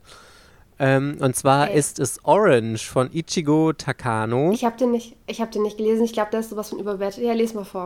So, ich lese erstmal hier vor. Viele Shoujo-Manga erforschen romantische und platonische Beziehungen zwischen jungen Menschen, oft Gymnasiasten, während sie ihren Geschichten und Charakteren eine sanfte, übernatürliche oder Science-Fiction-Wendung geben. Vielleicht gibt es einen Geist oder eine andere Welt oder ein sprechendes Tier. In Orange gibt es einen Brief, der durch die Zeit zurückgeschickt wird. Als Naho Takamiya einen Brief von ihrem erwachsenen Ich erhält, in dem ihr von einem Jungen erzählt wird, der bald in ihre Schule gehen wird, wird sie gebeten, kein Bedauern auszulösen, das ihr zukünftiges Ich seither verfolgt. Orange ist eine neue Serie im Shoujo-Kanon und repräsentiert das Beste des modernen Shoujo-Manga. Und ich, also ich weiß, dass unfassbar viele Menschen Orange riesig feiern und der ist mir so oft in meinem Leben empfohlen worden. Aber ich fand den echt schlecht. Also erstmal gingen mir die Charaktere auf den Sack, weil, ähm, also ich spoilere jetzt nicht das Ende, das möchte ich euch nicht verraten, aber ich erzähle ein bisschen was vom Anfang. Ähm, es geht ja, wie gerade vorgelesen, darum, dass dieser Brief aus der Zukunft kommt und das Mädchen Handlungsanweisungen bekommt, was sie eben nicht machen soll. Hier, dies und das darfst du alles nicht machen. Und sie macht es halt trotzdem immer. Und ich denke mir jedes Mal, ich, das hat mich so getriggert, weil ich dachte, boah, wie hohl, was für eine hohle Bratze bist du denn? Es steht doch da eine ganz klare Anweisung, entweder hältst du den Brief für scheiße oder für nicht. Und was ich ja grundsätzlich hatten wir in einer der letzten Folgen auch besprochen, Zeitreisen. Dieses Thematik Zeitreise ist immer total oder in 90 Prozent der Fälle total unlogisch und an den Haaren herbeigezogen. Und auch hier, ich werde es euch auch nicht spoilern, was passiert, aber ähm, ich, ich fand die Auflösung mit diesem Brief fand ich einfach nur dumm. Also wirklich total dämlich und hat mich total abgefuckt. Und sowas macht mir dann eine Serie richtig kaputt. Und von daher fand ich Orange richtig schlecht, auch wenn sie sehr emotional ist und ich verstehe, dass viele, äh, also ich bin ja da relativ kalt, muss ich ehrlich sagen, aber viele haben mir geschrieben, oh, ich habe so Rotz und Wasser geheult bei der Serie in jedem Band wieder aufs Neue und so. Ich kann das grundsätzlich nachvollziehen, dass die Serie sehr emotional ist, aber äh, also mich hat sie wirklich gar nicht getoucht. Ich kann, also diese Shoujo-Zeitreisen kann ich auch nicht so wirklich nachvollziehen, weil ich da immer logisch drüber nachdenke und denke mir so, das macht keinen Sinn. Ja. Und ich habe eine andere Zeitreisegeschichte gelesen, Miyako auf den Schwingen der Zeit. Mhm. Und das war so ähnliches Setting, da musste auch irgendwie ein Selbstmord von einem Charakter verhindert werden. Und da hat sich auch ständig die Zeit halt wiederholt. Ähm, fand ich, hab, ich habe mich durchgequält, aber ich hatte den auch nur gelesen, weil ich nichts anderes zum Lesen in meinem Urlaub mit hatte. Und dann war das so gezwungenermaßen, saß ich deshalb auf dem Trockenen und musste es lesen. Ähm, Orange habe ich von Leuten, denen ich auf deren Meinung ich relativ viel gebe, gehört, dass diese Mangaka keine weiblichen Protagonisten schreiben kann. Ja. Also, dass diese weiblichen Protagonisten sowohl bei Orange als auch bei Dreaming Sun Eigenschaften haben, die ich bei einer Manga-Charakterin absolut nicht ausstehen kann. Und wenn sie dann noch die Protagonistin ist und sich alles um sie dreht, Ja. nervt mich das halt total. Seit Orange kann man sagen, eine 5, glaube ich, plus ein Band. Also, ich glaube, der sechste ist schon ein Zusatzband. Ja. Das kann man mal testen, weil er ja so hoch bewertet ist. Also bevor ich das verkaufe, lies wenigstens mal Band 1, ob mir das wirklich nicht gefällt. Ich befürchte auch, dass ich die Charaktere nicht mag, dass ich die Zeitreise nicht mag. Das werde ich auch nicht lesen, solange ich es denke. Wenn ich mal irgendwann denke, boah, ich habe jetzt voll Bock drauf, warum auch immer ich dann eine Eingebung habe, dann lese ich es halt. Aber das ist so. Da bin ich tatsächlich ein bisschen abgekühlt bezüglich dieser Mangaka und werde auch erstmal nichts mehr kaufen, bis ich nicht Dreaming Sun oder Orange halt von ihr gelesen habe und mir mein eigenes Bild gemacht habe. Ja, richtig. Und dafür musst du ja praktisch erstmal diese ganzen Sachen, die du schon gehört hast, wieder abstreifen und versuchen, es neutral zu lesen. Sonst ist es ja automatisch zum Scheitern verurteilt. ja, das stimmt. Aber Das ist ein bisschen Ja, ich schwierig. bin gespannt. tragen wir auch gerade nicht dazu bei. Also ignoriert unsere Meinung, macht euch euer eigenes Bild. nein, ignoriert Vielleicht unsere seid ihr Meinung ganz, nicht. Ja, aber ihr könnt sie versuchen zu ignorieren, dann macht euch euer eigenes Bild und anschließend könnt ihr mit unserer Meinung vergleichen, ob ihr zustimmt oder ob ihr anderer Meinung seid. Ja, das genau. stimmt. Obwohl wirklich, mir haben ganz, ganz viele schon geschrieben, dass sie Orange total großartig finden. Also ich glaube, das ist, äh, es gibt so Mangas, die sind ganz krass Geschmackssache. Es gibt Mangas, da ist die große Mehrheit findet es gut oder die große Mehrheit findet scheiße. Aber es gibt wirklich, Orange ist eine dieser Serien, da ist es 50-50. Entweder findest du es gut oder du findest es scheiße. Es gibt Aber kein Mittelding. Richtig, das haben wir auch, das haben wir auch bei unserer Fehlkaufsfolge gesagt. Man muss seinen Geschmack kennen. Und wenn du schon von vornherein weißt, du magst diesen Art Charakter nicht. Ja. Oder du magst diese Zeitreise in Shoujo-Manga nicht, weil die zu unrealistisch ist, dann lässt du die Finger davon. Weil dann ist die Wahrscheinlichkeit, dass es ein Fehlkauf sehr hoch ist. Wenn du aber auf dieses Romantische stehst und da halt das nicht so wirklich hinterfragst und du das auch magst, wenn da so ein bisschen auf die Tränendrüse gedrückt wird, dann lies Orange, dann ist das wahrscheinlich genau das Richtige. Und ich glaube, Orange ist ein sehr romantischer Manga, oder? Mm, ja. Ja, Es ist- mittelmäßig. Also, mittelmäßig. Okay, dann nicht unromantisch, aber wenn einem dieser, wenn man Miyako auf den Schwingen der Zeit mag, ich glaube, dann mag man auch Orange. So. Und Miyako, Miyako fanden, glaub, fanden glaube ich, ziemlich viele gut. Und da muss man halt nicht auf eine Meinung hören, nur weil man einen Podcast hat, sondern irgendwie so selber nachdenken, was man. Seine Meinung kennen mag, einfach oder seinen Geschmack kennen. ne? Genau, richtig. Okay, die nächste Kategorie. Wir haben Shoujo hinter uns gelassen. Wir kommen jetzt zu Sportmangas. Sportmanga Oh, ist ein, gedacht, ja. ist ein interessantes Genre. Jede Serie in diesem Genre konzentriert sich auf eine bestimmte Sportart und ein Team oder einen aufsteigenden Stern innerhalb dieser Sportart. Und während der Sport selbst der Schlüssel für die Handlung und die Ereignisse der Geschichte ist, sind es die Menschen, für die wir hier sind. Sportmanga behandeln oft dieselben Themen wie Shonen-Manga. Teamarbeit, Freundschaft und persönliches Wachstum. So, und als Also ich würde jetzt wieder drei und ich würde denken, dass ich weiß, welche drei das sind, Okay. weil die Sportmanga-Branche sehr überschaubar ist. Aha.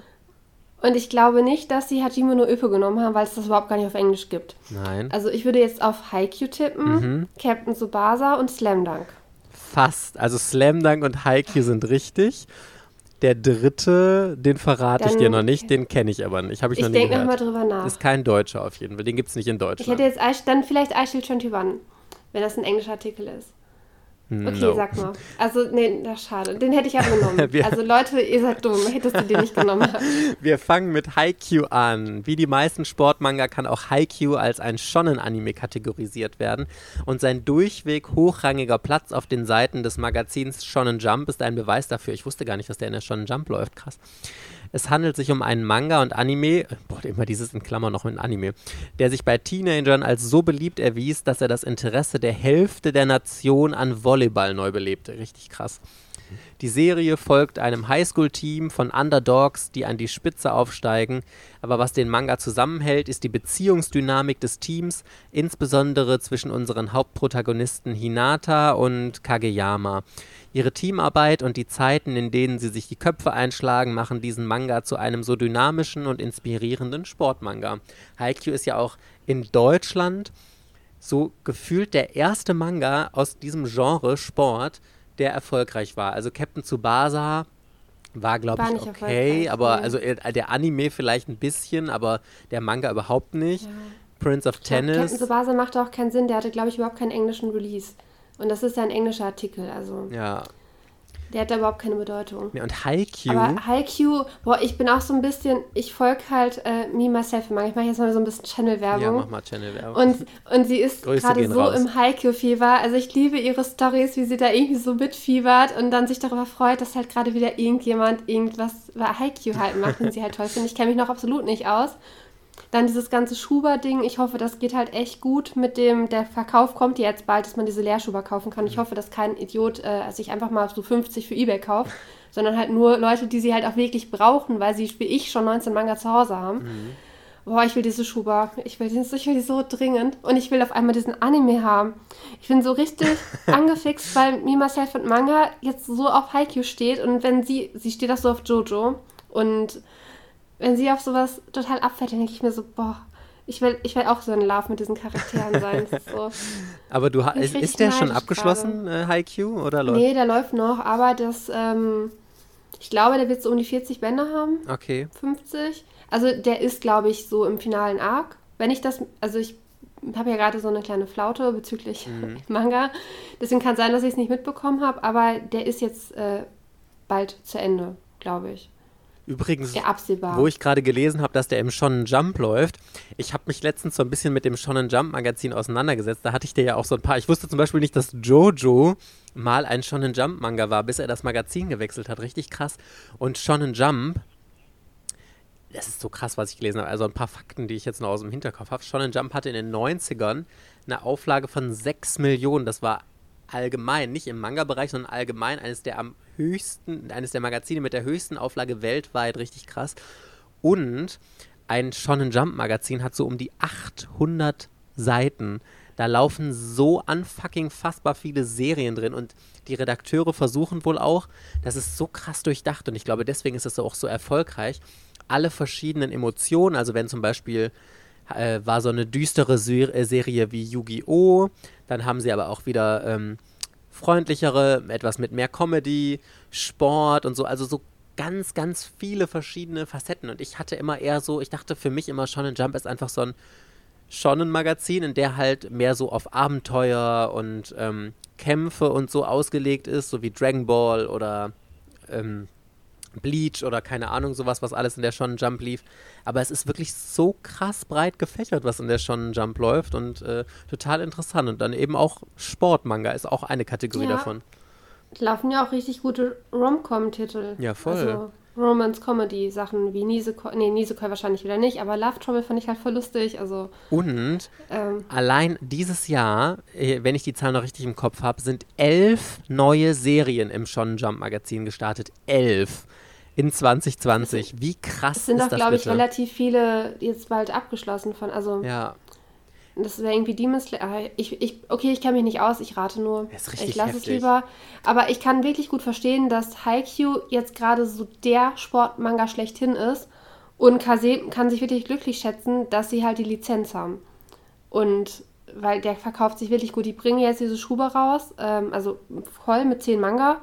Und die, das ist ja der einzige, der für den Schuber keinen Aufpreis nimmt. Also der einzige Publisher. Alle anderen nehmen, wenn sie Schuber haben, 15, 5 Euro, 10 Euro, 15 Euro mehr für den Schuber. Krass. Und Kase einfach so, als würdest du einfach nur 10 Bände kaufen. Kein Aufpreis. Ist richtig gut. Also vor allem, wie viele neue Le ähm, Leute, die jetzt durch diese Schuber-Pakete halt bekommen, bestimmt. Voll. Dann der Anime ist bei Netflix halt mit dem Programm. Haikyuu, und jeder, der ihn halt kennt, liebt Haikyuu. Also und es ist auch einer von denen, die findest du auch, auch gebraucht auf Ebay und Ebay Kleinanzeigen nicht. Den verkauft doch niemand. Weil alle, die ihn halt haben, wollen ihn natürlich behalten. Ich kann mir ja das also nicht gibt so Animes, die wechseln halt ständig ihre Besitzer, die gucken einmal, denken, so, ist doch nicht so toll. Aber Haikyuu nicht. Der wird nicht verkauft, der bleibt in der Sammlung. Also ich frage mich wirklich, ich bin ja wirklich grundsätzlich kein Sportfan. Sport ist allgemein nicht meins. Aber ähm, ich glaube, ich würde, wenn diese Wettkämpfe oder so sind, es würde mich zu Tode langweilen. Ich finde es ja schon total langweilig, mir, äh, was ist das, Basketball oder was ist das für ein äh, Volleyball, Volleyball. So, äh, ich fände es ja schon langweilig, mir einen Fußballspieler und Volleyballspieler oder was weiß ich was im Fernsehen anzugucken und dann das auch noch zu lesen. Ich glaube, ich würde alle Duelle einfach nur überblättern und ich würde nur die Sachen lesen, wenn irgendwas Zwischenmenschliches passiert oder so, wenn das wenigstens gut ist, aber hm, weiß ich nicht. Haikyuu hat richtig viele tolle Charaktere eingeführt, die auch alle zur Geltung kommen. Das wird hier ja auch nochmal besonders herausgehoben, dass gerade so diese Teamarbeiten und äh, wenn die sich die Köpfe einschlagen und dann doch wieder lieb haben und so, dass genau das den Manga so gut macht. Also diese Beziehungsdynamik, wie es hier so schön genannt wird, des Teams. Also das. Ja, aber nicht nur das Team von dem Hauptprotagonisten, sondern von Hinata und Kageyama, sondern halt auch die anderen Teams. Mhm. Da sind viele starke und gute Charaktere drin und die ähm, Matches sind auch nicht so unrealistisch wie bei Mila oder so. Also das geht schon. Die haben und die haben auch viel Humor in den so dazwischen den Sachen halt so eingebaut. Das ist schon, das liest sich schon gut. Das liest sich wirklich gut. Okay, wir kommen zum nächsten äh, Sportmanga, den du ja auch schon richtig erraten hattest. Slam, Slam Dunk, genau, von Takehiko Inoue. Ist das nicht Inur? Das kommt mir so bekannt vor. Ist das nicht der von Gute Nacht Punpun? Ach, Vagabond. Nein, Aha. Vagabond. Okay. So, während Haikyuu der beliebteste Sportmanga von heute ist, wurden die 90er Jahre vom Basketballmanga Slam Dunk dominiert. Während Haikyuus Protagonist ein süßer kleiner Underdog ist, beginnt Slam Dunk damit, dass seine Protagonistin ein aggressiver Sozial... Ist das ein Mädchen? Nee, ein Junge. Ein Junge, ein aggressiver sozialer Außenseiter namens Sakuragi, Sakuragi von einem Mädchen, in das er sich verliebt hat, ermutigt wird, dem Basketballteam seiner Schule beizutreten. Slam Dunk war der große Sportmanga der 90er Jahre und er trug dazu bei, das Genre bei einer ganz neuen Generation von Manga-Lesern wieder populär zu machen. Dank Slam Dunk erfreuen sich Sportanime und Manga seit 20 Jahren eines konstanten Popularitätsstroms. Mein Gott, dass wenn ich so schlaue Wörter hier einwerfe, komme ich mir immer besonders gebildet vor. Ein Popularitätsstrom, Verena. Ja, das war aber dann auch nur in Japan, weil in Deutschland ist, äh, ist Slam Dunk ja unfassbar gefloppt. Bei Panini ist der damals rausgekommen, ich weiß gar nicht wie viel, ich glaube. Acht Bände acht. Ja, genau. Ich hätte jetzt acht fünf Bände. getippt, aber acht. Auf Englisch kam er komplett. Man könnte ihn von Viz Media komplett kaufen. Wie viele Bände hat er denn? Auch so 40 oder so, ne? 32 Okay. oder 37? Eine, also Hast du den gelesen? 31? Nein, ich musste noch, also ich möchte ihn noch lesen. Er steht noch auf meinem Lesestapel. Ich, wirklich, das ist wieder dieses In meinem typische Leseregal, Das ist- in meinem Lesezimmer so ungefähr. mit Sport. Wirklich, da kannst du mich ja mitjagen. Wirklich auf Sportmanga habe ich gar keinen Bock. Deswegen habe ich, reizt mich auch Slam Dunk wirklich null. Und dann hast du ja noch diesen relativ alten Zeichenstil. Deswegen äh, glaube ich, Ey, das ist, äh, das ist der Zeichenstil von Mangaka, ähm, vom Vagabond Mangaka. Der ist gut, der Zeichenstil. ja, das stimmt. Da ist so gibt es überhaupt nichts dran auszusetzen. Und ich habe ja bisher nur einen Sportmanga mit 37 Bänden gelesen. Das heißt, ich halte es auch durch mit den Spielen. Und ich fand sogar die Spiele spannend. Also ich habe echt bei, den, also bei dem Spiel von Eichel 21 habe ich immer mitgefiebert. Also ich, das, fand, das fand ich wirklich gut. Und äh, ich werde Slam Dunk garantiert noch lesen. Und Haikyuu werde ich noch lesen. Und kommt noch alles, wenn meine Leselaute vorbei ist. Sehr gut. Okay, jetzt kommen wir zum dritten. denn ich bin, ja, das ist ein bisschen schwierig. Ding. Es ist ja irgendwas, was es auf Englisch äh, als Release gibt. Deshalb ist mir noch Cross Game eingefallen. Den kenne ich aber nicht. Ist aber auch falsch wahrscheinlich. Also ich habe da noch nie von gehört. Und also so wie ich es lese, geht es hier um äh, Boxen. Welche Sportart ist es denn? Boxen. Was? Hajime no Ippo. Na, Rikudo. Nein. What? Also, ich kann es dir ja sagen, ich habe wirklich in, also ich hatte zwar auch von dieser einen Serie am Anfang, die du hast, nicht gehört. Vielleicht sagst du mir jetzt, ach ja, Mensch, Ich habe äh, hab einen Manga mit dem Boxer gelesen von Rumiko Takahashi. One, nee, One Pound Gospel. Pound. One Pound Ja, Gospel. der ist sogar toll. vergriffen. Ja, ja. Der ist sogar vergriffen. Da kriegst du schon 30, 40 Euro Ja, für. der ist von Egmont, natürlich ist der vergriffen. der schließt sich doch selbst. Okay, ich höre jetzt auf mit diesem Egmont-Bashing, jetzt reicht's auch. Nein, wir machen mal eine, wir loben alles, was gut ist an der Eggman-Folge. Das finde ich gut, das gefällt mir. Äh, so, also der Manga heißt Ashita no Joey von Asao Takamori Ja. und Tetsuya Chiba. Sagt dir das was? Ich, ich habe da schon mal von gehört. Krass. Ich wusste noch nicht mal, dass es einen englischen Release hat. Deswegen verstehe ich auch nicht, dass das in dieser Liste drin ist. Es hat einen englischen Release hier ist. Sonst wäre er Dann nicht hier ist es aber drin. ein alter. Dann ist es aber ein alter Release, oder? Äh, das weiß ich nicht. Ich kann ja mal den Text hier vorlesen. Ja. Nicht bei allen Sportmanga geht es um die Dynamik zwischen den Teammitgliedern, wie der inspirierende Klassiker Ashita no Joey, Tomorrow's Joey, also weiß ich nicht. Äh, konzentrieren sich einige mehr auf einen einzelnen Protagonisten und die Herausforderungen, denen er sich stellt. In diesem Manga lassen sich leicht Parallelen zu Battle Shonen erkennen, bei denen die Kampfkunst Schlägereien durch Einzelkämpfe ersetzt werden. Ashita no Joey war eine Boxserie, die von den späten 60ern bis in die frühen 70er Jahre lief und vor kurzem als Anime Megalobox neu aufgelegt wurde, was der Geschichte ein Mad Max-artiges Setting und ein Sci-Fi-Element hinzufügte. Ashita no Joey war damals bei Lesern aus der Arbeiterklasse sehr beliebt, da sie Themen der Verzweiflung und des Auferstehens aus der Asche behandelten. Gottes Willen.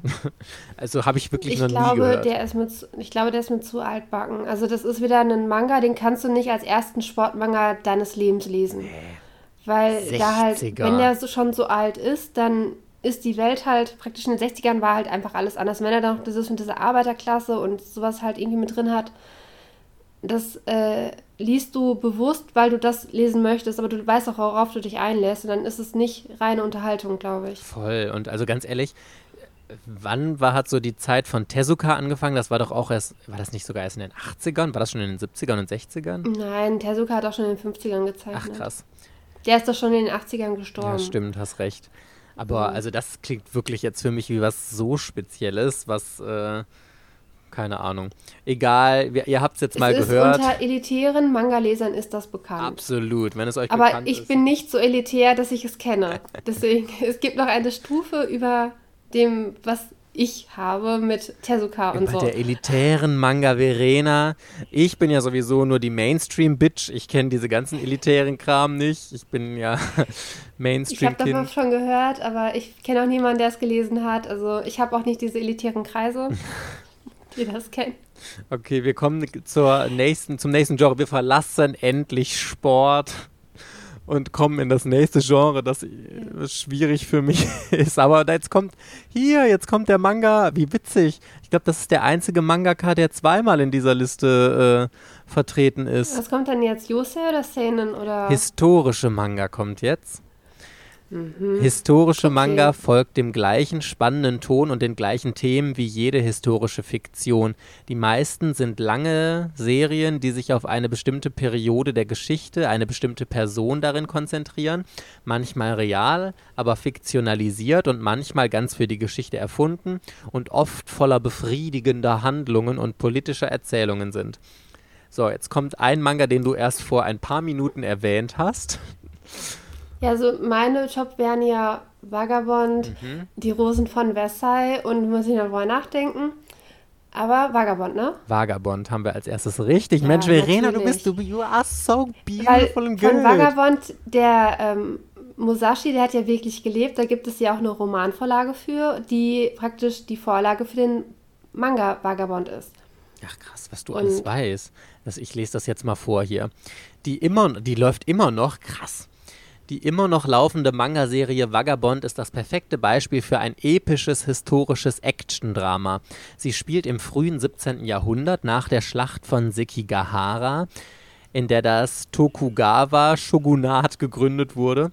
Es fiktionalisiert und dramatisiert die Entstehungsgeschichte und das Leben des historischen Ronin Miyamoto Musashi Vagabond ist ein geerdetes, langsames Drama, das sich an Erwachsene richtet. Es ist eine fantastische Serie für Samurai-Fans und Ronin, denen die Geschichte der Schwertkämpfer aus dem Sengoku Jidai gefallen. Sie läuft seit den 90er Jahren und dauert bis heute an. Krass. Ja, er zeichnet nicht weiter. Nee, also, ist abgebrochen worden?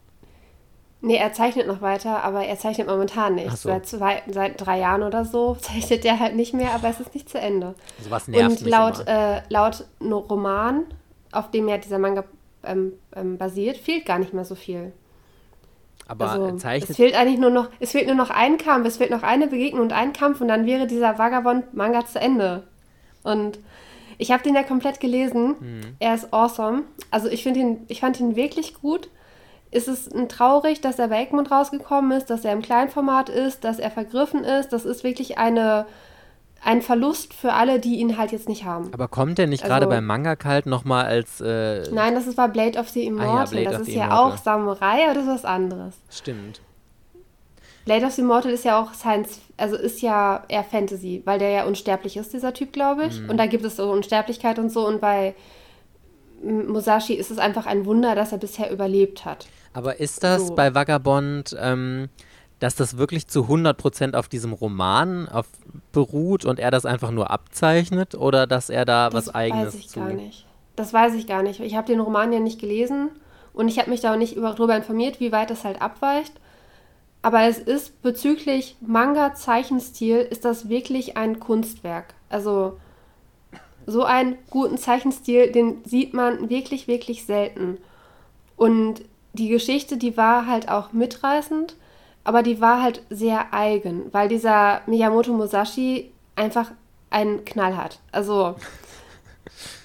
Macht ihn direkt sympathisch. Wirklich, er läuft, läuft halt einmal durch Japan und keine Ahnung, ist halt nur am Kämpfen und er hat halt eigentlich gar keinen Grund dafür. Er hat keine Feinde oder so, ne, sondern er macht er hat einfach, also ich kann ihn nicht nachvollziehen, aber es war trotzdem ein Leseerlebnis. So. Okay. Und es ist ein, du, du denkst bei jeder Seite, es ist ein Kunstwerk. Egal welche Seite du siehst, denkst, es ist ein Kunstwerk. Bringt Egmont denn noch die neuen Bände raus, die rauskommen, oder ist die Serie das in Deutschland weiß ich abgebrochen tatsächlich worden? nicht. Also die letzten Bände, die sind ja alle vergriffen. Also die Reihe ist komplett vergriffen. Und Band 37 ist der aktuellste. Mhm. Und den kannst du ja nicht mehr kaufen. Der zahlst du, der liegt ja bei 100 Euro gebraucht. Krass also ich hab, deswegen habe ich überhaupt keine Ahnung, ob Egmont noch die Rechte an dieser Serie hat, ob die überhaupt Band 38 bringen könnten. Gute Frage. Die, die Reihe gibt es auch auf Englisch. Auf Englisch kommt die, gibt es Einzelbände oder diese 3 in 1 Bände. Ja. Aber die 3 in 1 Bände ist ja dann 36 und dann 39 ist wieder. Und es gibt, also den 7, Band 37 könntest du ja nicht in, diesen, in dieser Dreierkombination kaufen. Ja. Dann müsste er erst 38 und 39 zeichnen. Aber zumindest ist auf Englisch halt sind noch die Einzelbände 36, 37, 35, die sind halt dann noch verfügbar.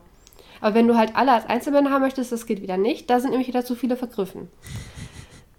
Also eigentlich kannst du den gerade gar nicht schön im Regal stehen haben, wenn du nicht ein Vermögen dafür bezahlen müsstest. Die günstigste Variante sind von Viz Media, diese Viz Big, diese 3 in 1 und dann Band 37 einzeln kaufen. Da bist du mit, mit 100 mit 180 Euro bist du dabei.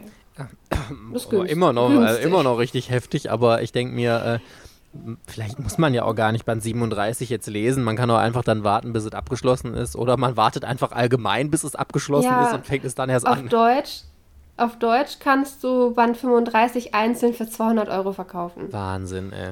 Also im Vergleich ist es günstig, ne? Ein Band, Band, einmal Band 35 auf Deutsch oder alle Bände auf Englisch. Ja.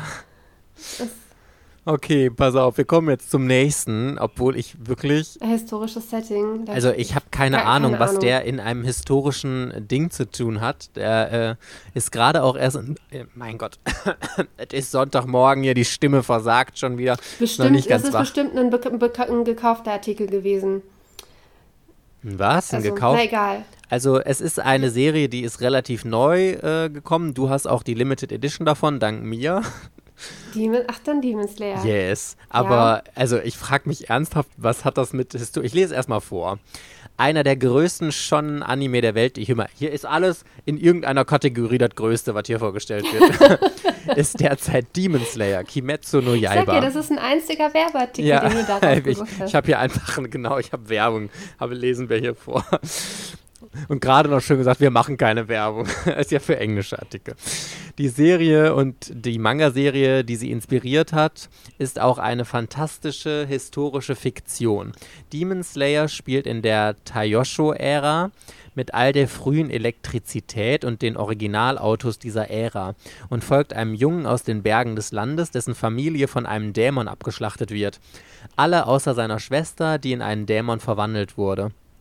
Der junge Tanjiro ist nun auf Dämonenjagd und auf der Suche nach einem Heilmittel, während er seine Schwester auf ihrer Reise durch das Japane, Japan der Taoshi-Ära in Sicherheit bringt.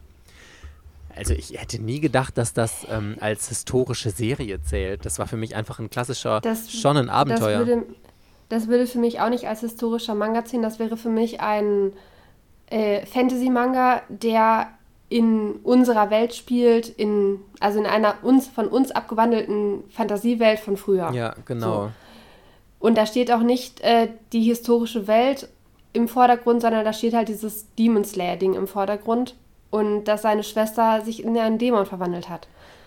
Ja, Was in Band 1, äh, Band Seite 20 oder so passiert. Also, das steht wahrscheinlich schon in der Leseprobe drin und es ist auf dem Cover zu sehen, dass seine Schwester ein Dämon wird. Ähm, für mich. Kann ich nicht nachvollziehen. Für mich das macht, also, nee, ich würde da nicht zustimmen und ich würde da auch jetzt denken, dass der Autor des Artikels da einfach Unrecht hat, das da einzusortieren. Ja, voll, finde ich auch, weil, also ganz ehrlich, historische Sachen sind für mich Geschichten, die zumindest zu einem Teil irgendwie auf einer Realität beruhen oder zumindest ähm, in einer Ära spielen, die es wirklich gegeben hat und dann von mir aus mit einer fiktiven Story oder so, aber dass einfach dieses historische, was damals passiert ist und dass man einfach so in Zeitgeschichtliches mit reingenommen wird oder eben eine wirkliche Zeitgeschichte gezeigt wird, das ist für mich historisch. Aber Demon Slayer, also nur weil das in irgendeiner Ära da spielt, die äh, früher mal war, passt das, also ist das für mich komplett falsch einsortiert hier. Genauso wie. Welches ist denn der nächste? Ja, das ist, fällt für mich genau in die gleiche Kategorie. Das spielt zwar auch ähm, im, das spielt jetzt im 11. Jahrhundert die nächste Serie. Nicht mal in Japan übrigens. Aber das hat doch, ist auch nichts Historisches. Es geht um Vinland Saga von Makoto. Nein, das ist Quatsch, das ist richtig. ja. Ja? Das ist richtig einsortiert. Ja, das ist richtig einsortiert. Ah, echt? Okay, ja, natürlich, da gibt es keinen Fantasy-Kram. Quatsch. Mike, was laberst du denn da schon wieder für eine Scheiße hier? Das war die Beschreibung von Vinland Saga vor. Es gab wirklich Wikinger und es gab wirklich die Engländer bei uns im 11. Jahrhundert. Es gab Wikinger? Krass. Dann, aber dann, dann ist One Piece doch auch, weil es gab ja auch mal Piraten früher, Verena. Es gab aber keine Gummifrüchte. Ja, weißt Nein, du das, was es früher gab und was nicht? Vielleicht hat das einfach keiner aufgeschrieben damals in die Aufzeichnungen oder so. Ja, hm. es gibt ja auch die Bibel, das ist ja auch historisch. Also, also ich lese erstmal hier von Vinland Saga vor. Obwohl sie nicht in Japan spielt, ist Vinland Saga vielleicht das das Beste. Oh mein Gott, in jedem Ding ist das, das ist das beste historische Manga-Genre der Welt. Vinland Saga ist das beste historische Manga-Genre. Mein Gott, mein Gott, nur Superlative hier wieder. Vinland Saga ist eine epische Wikinger-Saga. Wer hätte das gedacht bei dem Titel Vinland Saga? Und sie wurde kürzlich für Amazon Prime in eine Fantast in eine fantastische fantastische Anime-Serie umgebaut. Seit 2005 verwendet Vinland Saga historische Referenzen, um die Sage von Dänemarks Eroberung der britischen Inseln im 11. Jahrhundert neu zu erzählen. Das finde ich dann wieder cool, wenn es wirklich auf wahren Begebenheiten beruht um diese Eroberung ja. Dänemarks, das äh, der, der britischen das, Inseln. Das finde ich cool. Die Personen, die da auftreten, die gibt es wirklich. Also wenn es da einen ah. dänischen König gibt oder so, den gab es halt wirklich. Ja, das hättest du ja auch mal sagen können, Verena. Ja, Saga ist bei mir auf dem On-Hold-Stand, nicht On-Hold. Auf jeden Fall, ich lese das erst, wenn es abgeschlossen ist. Ich werde jetzt nicht auf den aktuellen Stand lesen, dann wieder drei Jahre warten und dann zu Ende lesen. Ich lese den einmal nochmal von Anfang bis Ende, wenn er abgeschlossen ist. Ich lese Aber einmal zu Ende, gut. ja.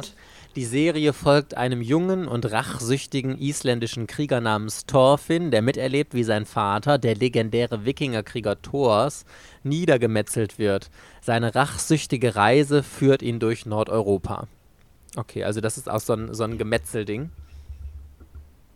Ja, schon. Es wird, sind viele Kämpfe. Aber lohnt sich, sagst Und Thorfinn ist sehr sauer am Anfang. das erinnert mich jetzt ein bisschen an Fire Punch und den fand ich ja wirklich, also am Anfang fand ich Fire Punch Thorfinn war ein Kind, als das passiert ist. Als, er, als das passiert ist, war er sowas wie ein Grundschüler. Also. Okay. Das war schon, der tat einem schon leid. Und der war halt wirklich knuffig. Und dann war er am Anfang irgendwie so Teenager oder was und der wird halt erwachsen in der Geschichte. Das ist so, man verfolgt sein ganzes Leben. Das ist. Thorfinn wächst einem sehr ans Herz. Aber du fandest es richtig gut, sagst du? Ich fand es richtig gut, ja. Hm. ja. Es ist, läuft bei Carlsen, gibt über 20 Bände momentan, wie, wie du gelesen hast, den, den Anime auf Amazon Prime. Der Anime ist auch top. Ich meine, es gibt noch keine DVD-Ausgabe, bin mir nicht so sicher. Wie gesagt, Anime totale Überforderung. Aber, ähm, und der Manga ist, glaube ich, es gibt, glaube ich, noch einen großen Arc und dann ist der Manga abgeschlossen. Ah, okay. Also ich habe, ähm, kann ich wieder sehr empfehlen, bei ähm, Avel ist der regelmäßig drin und ich habe mir da den ersten Band, also ich habe den ersten Band und dann irgendwie 14, 15, 16, 17 oder irgendwie so. Also ich habe auf jeden Fall so fünf Bände von Vinland Saga herumstehen und die sind total stylisch aufgemacht. Die haben auch dieses äh, Plastikcover, sage ich immer dazu. Das fühlt sich total geil an, auch wenn Plastikcover jetzt auch nicht das geilste so ist. Aber es fühlt sich total stylisch an und ich finde die Cover mega ansprechend und ich könnte mir auch vorstellen, dass das so einer der wenigen historischen Sachen ist, die mir auch gefallen würden. Aber ich kann es nicht sagen, ich habe es nicht gelesen. Aber es sieht auch sehr modern aus, muss ich sagen. Also trotzdem ist es ein historisches. es, ist auch vom, es ist auch vom Zeichenstil, ist der wirklich gut und es ist alles sehr gut erkennbar. Es sieht aber nicht so sparsam aus. Es ist also schon sehr detailliert und das ist wirklich gut. Ich bin, mich triggert das mit Demon Slayer. Ich würde jetzt gerne, weil mir fällt gerade nichts Besseres ein, ich würde jetzt einfach Innocent einsetzen. Äh, als historischen Manga, Französische Revolution. Das ist ja die Geschichte von diesem Henker von Paris gewesen. Ja, ja. Dann irgendwie sowas, aber damit wir halt einen dritten richtigen historischen Manga haben. Ja, vor allem, also ganz ehrlich, dann kann man auch Berserk als historischen Manga sehen. Weil der spielt auch. Der spielt im Mittelalter. Ja, ne? eben. Spielt ja. im Mittelalter. Ist das jetzt auch ein historischer Manga, obwohl er null Kontext hat, außer dass er in so einem mittelalterlichen Szenario spielt. Und dann hätte ich Berserk aber auch um Längen als besser eingestuft. Für mich ist wirklich historisch, es muss irgendwelche realen Bezüge haben. Oder, ähm, also zumindest meine Meinung, dann würde ich auch eher sowas sagen wie der Graf von Monte Cristo. Ist zwar auch eine komplett fiktive Geschichte, aber das spielt wenigstens so mehr in diesem ganzen Setting drumherum und könnte so passiert ja. gewesen sein irgendwie. Das würde ich dann noch als historisch. Äh, es gibt auch ja. Es gibt auch garantiert noch andere historische Manga, die mehr Schwerpunkt japanische Geschichte haben, bis auf äh, Vagabond, Voll. die ich jetzt einfach nicht kenne oder die mir gerade nicht einfallen. Ich bin mir aber auch sicher, dass diese ähm, Themen, die wir jetzt haben, Shonen, Shoujo, dann aber History, äh, Sport, dass das zu Diskussionen führen könnte, weil ja eigentlich sind ja Shonen, Shoujo, Seinen, Yoseis Zielgruppen und Shonen ist ja dann kein Genre, sondern das Genre wäre Fantasy, Adventure, Action. Ja. Ähm, Magical Girl, äh, Junge, der der Beste werden möchte. Ich habe nicht, ob es dafür einen Titel gibt. Junge, der der Beste werden halt, möchte. Ne? Das finde ich ein schönes. Du, was ist denn dein Lieblingsmanga-Genre? Oh, ich lese total gerne Junge, der der Beste sein möchte. Oh, das entertaint mich immer very much. Oder Mädchen, mhm. das die Beste sein möchte, ist auch richtig schön. Mädchen, die einen Freund finden möchte. Mädchen, genau, die Freund finden. Oder Mädchen, die sich mit Zauberkräften in Superkriegerin. Das Genre lese ich ja total gerne, Verena. Mensch. Das, no, das klingt noch nicht so gut. Das ist nicht so drucktauglich. Aber du weißt, was ich meine, ne? Dass ja. halt Shon und Shoujo halt eigene Kategorien sind. Eigentlich müsste bei Shoujo müsste Romance. Magical Girl, Romance, Schulsetting, äh, sowas, das müsste eigentlich alles dann getrennt sein. Ja. Und bei, da machen sie auf einmal Sport, machen sie auf einmal extra, anstatt Sport dann zu Shonen zu zählen, weil man müsste, ähm, Slam Dunk Haikyuu würde dann eigentlich zu Shonen zählen und äh, History würde zu Seinen zählen. Deswegen war ich auch verwundert, dass jetzt nicht Seinen und Yosei kommt, sondern du auf einmal mit History weitermachen möchtest. ich möchte nicht. Ich lese hier einfach nur den Artikel von dem komischen Typen davor. Der sich, äh, naja, egal. Wir machen mal mit der, letzten Kategorie weiter, die jetzt wieder auch eine logischere, ein logischeres Genre ja. ist. Boys Love ist es natürlich nicht, ne? No, ist es nicht. Du hast noch einen zweiten Versuch, was es für ein Genre ist. Ja, ich muss erst mit den Augen rollen. ähm. Ich habe keine Ahnung, was dieser elitäre Artikelschreiber sich jetzt als letztes Genre gedacht hat, was es gibt. Comedy ist das letzte Genre. So, okay. An, ja, das Gintama bitte nicht drin sein, der hat keine Ahnung. Ja. Richtig? Doch? Nein, Gintama Hat er Ahnung? ist nicht drin. drin? Nein, ist es nicht, aber einfach eine andere Serie, die, die du, glaube ich, gut findest. Kommt ganz zum Schluss aber. Angesichts des visuellen Aspekts des Mangas und der Tatsache, dass er oft nur von ein oder zwei Personen gemacht wird, befindet sich die Kunstform in einer einzigartigen Position, um uns zum Lachen zu bringen. Comedy-Manga sind straff inszenierte Serien mit perfektem Tempo, die eine Mischung aus erzählerischen und visuellen Gags verwenden, um das Beste aus dem Medium Manga herauszuholen. oh, das Beste! Oh, beautiful! Sie sind oft kitschig und albern und sollen uns so viel und so oft wie möglich zum Lachen bringen. So, als allererstes, also den Manga habe ich schon mal ähm, gelesen, ist auch eine aktuell, äh, nicht gelesen, gehört, aber die hat mich noch nie so angesprochen und ich war ganz interessiert, dass die jetzt hier auf Platz 16 von 18 sind wir jetzt auftaucht. Und zwar Kaguya-sama Love is War. Sagt dir das was? Ja, ich habe Band 1 gelesen. Hast du gelesen? Oh. Er war ganz anders, als ich ihn erwartet hatte. Okay, pass auf, ich lese jetzt also erst nochmal hier das vor okay. und dann kannst du sagen, wie du das einschätzt. Kaguya-sama wurde durch ihre jüngste ausgezeichnete Anime-Verfilmung von A1 Pictures doppelt populär und ist das beste Beispiel für einen herausragenden Comedy-Manga. Auf kleinem Raum wie auf einer Bühne folgt die Show der endlosen Reihe von Kämpfen zwischen zwei hochbegabten Highschool-Schülern, die einander lieben, aber zu stolz sind, um den ersten Schritt zu tun.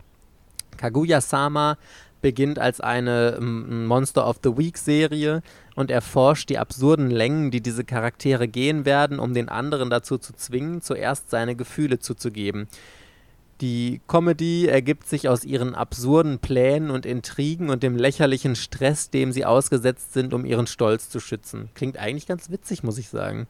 Ja, das passt auch relativ gut. Also es ist kein äh, so, so ein typischer Shoujo-Manga, wo die ganze Zeit Blumen und Herzen im Hintergrund sind. Mhm.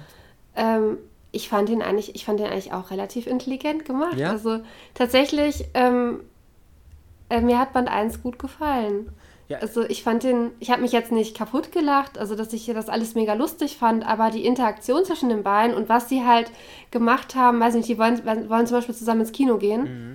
und dann diese Einladung ist, also er kann ja nicht sagen, dass er mit ihr ins Kino gehen möchte und kann sie ja nicht einladen. Und sie halt irgendwie auch nicht. Aber wie sie das dann halt hinbekommen, dass sie äh, praktisch ein Date haben, ohne dass es ein Date ist und so ein Theater halt, das ist, das ist wirklich gut gemacht. Also den kann man bezüglich, das ist wirklich Anspruchs, nee, nee, also mit hohem Niveau Comedy. Also es ist nicht mit Brüste fallen raus und jemand fällt äh, ungünstig in den Schritt der Frau oder sowas in die Richtung.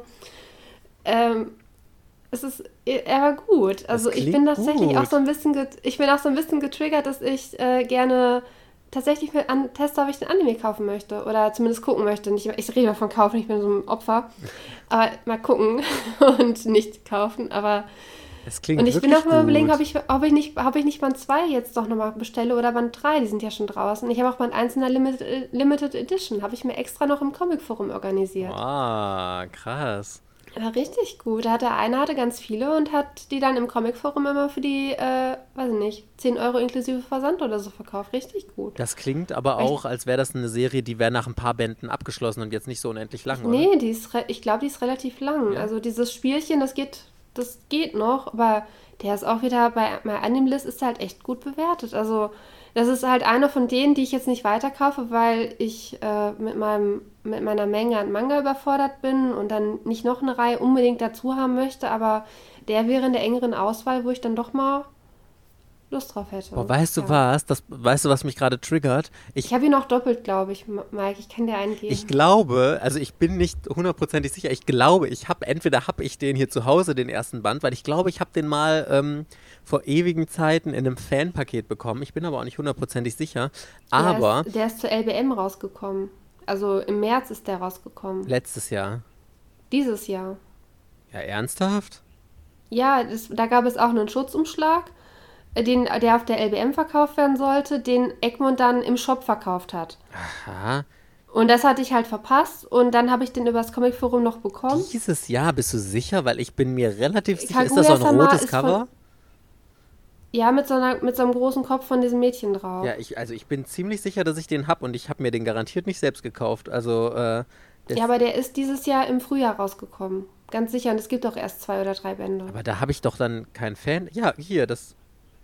Äh, Nee, vielleicht habe ich den doch nicht. Keine Ahnung. Ich habe den auf jeden Fall schon ein paar Mal gesehen und ich hatte gerade gedacht, ich hätte den vielleicht mal irgendwie bekommen. Aber das klingt total interessant und ich glaube, da äh, werde ich auch mal reinlesen, weil das, das könnte schon Ich so ein Ding sein, das ich witzig finde. Ja, ich fand den Hauptcharakter nicht so sonderlich sexy. Also das war jetzt nicht so mein favorisierter Zeichenstil. Mhm. Aber ja, und ich stehe momentan immer so auf Reihen, wo auch die Charaktere, wo ich die halt hübsch finde und Ja, dass ich dann so in Lauf mit denen bin und deswegen es ist auch bezüglich Anime. Ich gucke halt auch lieber die, wo halt mir der Zeichenstil total gut gefällt und auch wenn dann die Story total gut ist, wenn ich die vom Zeichenstil nicht so mag, dann reißt mich das nicht so mit. Dann kann tatsächlich voll das Drama passieren und ich jemand sterben und ich heule noch nicht mal. Ich bin da, ich bin da echt ein Opfer, was Charakterdesign angeht. Es wird nur, nur schöne Menschen werden im Tod beweint. So, so muss das sein. Okay, ich erzähle dir den nächsten. Jetzt kommt wieder, jetzt kommt die letzte Serie, von der ich wirklich noch gar nicht gehört habe. Aber, also ich bin ja total fasziniert, dass du wirklich von jeder einzelnen Serie in dieser Liste schon gehört hattest. Und das würde mich jetzt. ne, bis eine In the Corner of the World kannte ich ja nicht. Ja, Nee, aber also du hattest so? davon schon gehört. Also du hast von jeder schon gehört. Ja, aber das ist der, den ich, den ich jetzt noch nicht, ich habe den immer noch nicht sicher vor Augen und verwechselt ihn wahrscheinlich. Ja, und jetzt, jetzt habe ich hohe Erwartungen an dich, dass du auch diese Serie zumindest schon mal äh, davon gehört hast, Verena. Also, sie heißt Nichiyu von Keiichi Ara Aravi. Sagt dir das was? Nein. Ich lese dir das vor und, ich lese, und dann gucken wir, ob, ob es irgendwie Klick bei dir macht. Einer der berühmtesten Comedy-Mangas aller Zeiten ist Nichiyu, eine Serie, die sich über das Genre der Shoujo-Schnitte des Lebens lustig macht, indem sie gewöhnliche, sogar fade Szenarien, denen Mittelschüler tagtäglich begegnen, mit einer großen Portion Absurdität kombiniert. Nichiyu, das heißt Alltag, vermischt reale, verknüpfbare Szenarien und Situationen aus dem Schul- und Privatleben mit lächerlichem und surrealem Drama. Der Klebstoff, der es zusammenhält, ist die kleine Besetzung von Mädchen, deren übertriebene Reaktionen auf alles in Super Saiyajins und Magical Girls verwandeln, die sich gleichzeitig über jeden Manga, Trope und das Slice of Life Genre als Ganzes lustig machen. Okay, ich habe das jetzt nicht so ganz verstanden, ehrlich gesagt, was ich hier vorgelesen habe, aber äh, es klingt ganz witzig.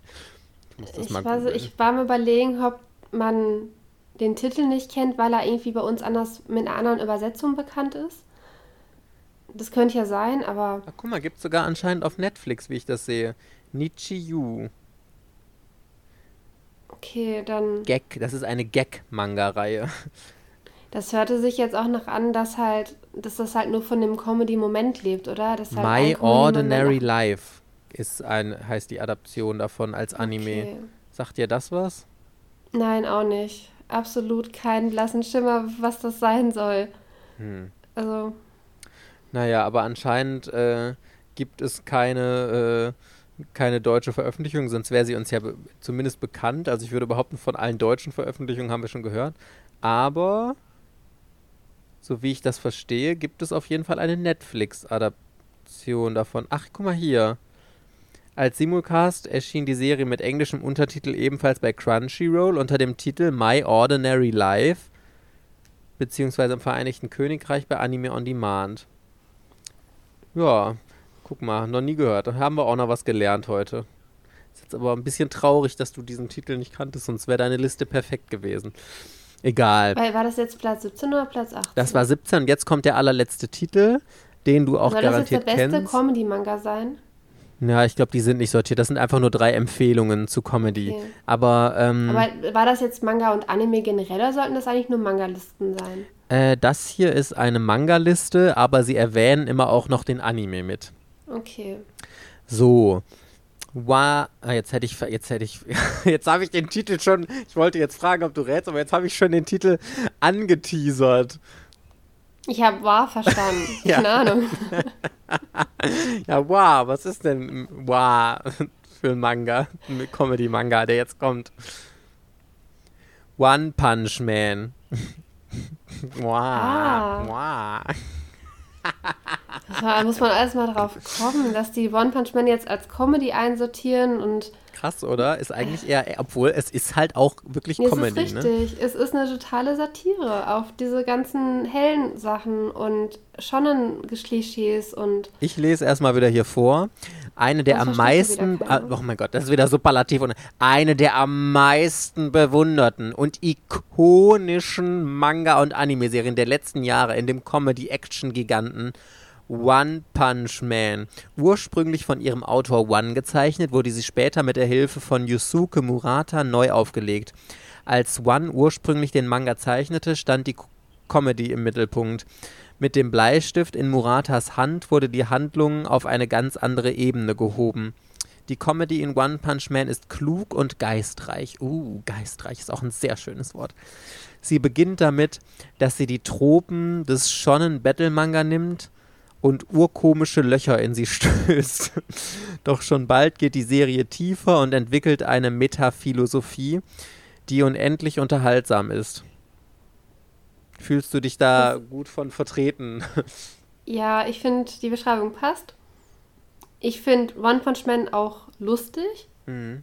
und ähm, ich bin tatsächlich, ich kann One Punch Man und My Hero Academia nicht parallel lesen, weil ich die Welten verwechsel. Ach krass, sind die sich Das so ähnlich? so- weil es halt in beiden Welten gibt es halt jede Menge Superhelden. Also es gibt fast nur Superhelden in beiden Welten.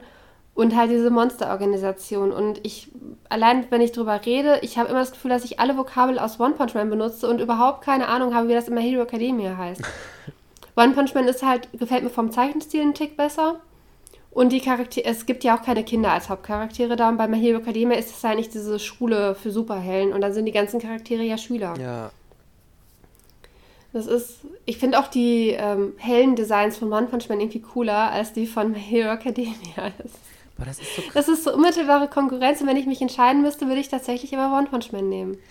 Also, Das ist so krass, weil, also ich glaube, ich muss mir mal wirklich angewöhnen, Serien länger zu gucken, weil ich habe sowohl von My Hero Academia die ersten drei Folgen gesehen, als auch von One Punch Man, entweder zwei oder drei Folgen vom Anime. Und ich habe dann beides nicht weitergeguckt, weil ich dachte, ja, hm, ja, pf, weiß ich nicht, ist ganz nett, aber irgendwie hat es mich nicht so richtig getoucht. Aber ich glaube wirklich, man muss den Serien länger die Chance geben, da irgendwie äh, sich aufzubauen und die Handlung aufzuziehen. Nur mir fällt das persönlich immer so schwer, wenn ich schon 40 Minuten meines Lebens dafür investiert habe, eine Serie zu gucken und sie mich immer noch nicht getoucht hat. Das ist die Hälfte eines ganzen Films. dann, dann interessiert dich das einfach mit den Superhelden nicht. Dann ist das halt so. Ja, aber eigentlich finde ich ja Superhelden-Sachen cool, aber irgendwie äh, war halt, ich Ja, glaube, aber dann vielleicht lieber mit Schauspielern in einer Marvel-Verfilmung als, als gezeichnet. Ja. Und bei One Punch Man ist vor allem dieser Comedy-Aspekt ist ja am, am Anfang sehr extrem. Mhm. Und bei My Hero Academia ist halt am Anfang dieses Schulding deutlich extremer. Und dann ist es halt einfach so, dass dich der Anfang nicht packt und dann ist es halt einfach nicht die Reihe für deinen, für die du dich begeistern kannst. Absolut, ja. Ich, ich finde es ja gut, dass, bei, dass One Punch Man hier mal in der Liste drin ist. Das ist ja bei uns, ist das ja total underrated. Also, Findest du? Der, ich finde, ich sehe kaum jemanden, der das total feiert. Ach krass. Ja, vielleicht ist das dieser Alle spezielle Humor, und ne? One Punch Ja, das ist immer so... Deutsche Irgendwie bei uns Humor, kommt es voll kurz, mm. aber der ist halt, in den USA ist der deutlich beliebter als bei uns. Obwohl, ich habe schon das Gefühl, dass der sich ganz gut verkauft, auch in Deutschland, oder? Ich finde es cool, dass Kase halt Schuber rausbringt. Man hat ja immer fünf Bände zusammen im Schuber. Das sieht stylisch aus, die sind auch cool gemacht. Ich finde auch bei One Punch Man die, ähm, das Manga, oder der Manga hat halt auch immer noch so schöne Details. Der hat ja nochmal so Klappbroschüre, wer das heißt, dass du dann, dann noch so ein Ding ausklappen kannst. Dann ist dann irgendwie so ein cooles Gimmick halt hinter. Äh, nochmal ein Gag am besten und die machen ja auch die Autorenkommentare mit dazu von One und Yusuke Murata. Das ist auch immer nett. Und das ist auch von Kase das ein Tick größere Format. Das ist auch angebracht. Und die sind auch relativ dick, die Bände. Also sind auch mal die gut 200 Seiten. Also ich bin da voll mit zufrieden. Und es gibt jetzt schon 21 Bände. Genau. Ich glaube persönlich für mich es ist schlecht, Serien in einer Leseflaute anzufangen. Du musst wirklich richtig Bock auf Serien haben und auch auf das Genre und sowas. Obwohl ich mich jetzt auch wieder erinnern muss, was ich ja selbst in der Folge mit Fehlkäufen gesagt habe, dass man es einen Geschmack kennen muss und dass man nicht immer den Mainstream-Geschmack trifft und dass es halt dann einfach nicht eine Serie ist und so. Aber ähm, ich glaube, dass ich auch viele gute Serien schon für mich abgeschrieben habe, weil ich da in einem falschen Moment reingelesen habe und sie dann nicht gut fand und jetzt so abgespeichert habe, wie jetzt My Hero Academia zum Beispiel. Also ich kann mir vorstellen, dass die Serie mir doch ganz gut gefallen könnte. Ich werde der nochmal irgendwann eine Chance geben. Ich habe ja auch nur den Anime ja. gesehen, ich habe den Manga noch nicht gelesen. Das ist ja auch nochmal ein Unterschied, ne? Wenn du viel auf so Social Media im Manga-Bereich unterwegs bist, kriegst du viele Eindrücke, dass dir jemand da und da und davon vorschwärmt. Und dann denkst du natürlich, okay, boah, ich würde das jetzt auch gerne mögen.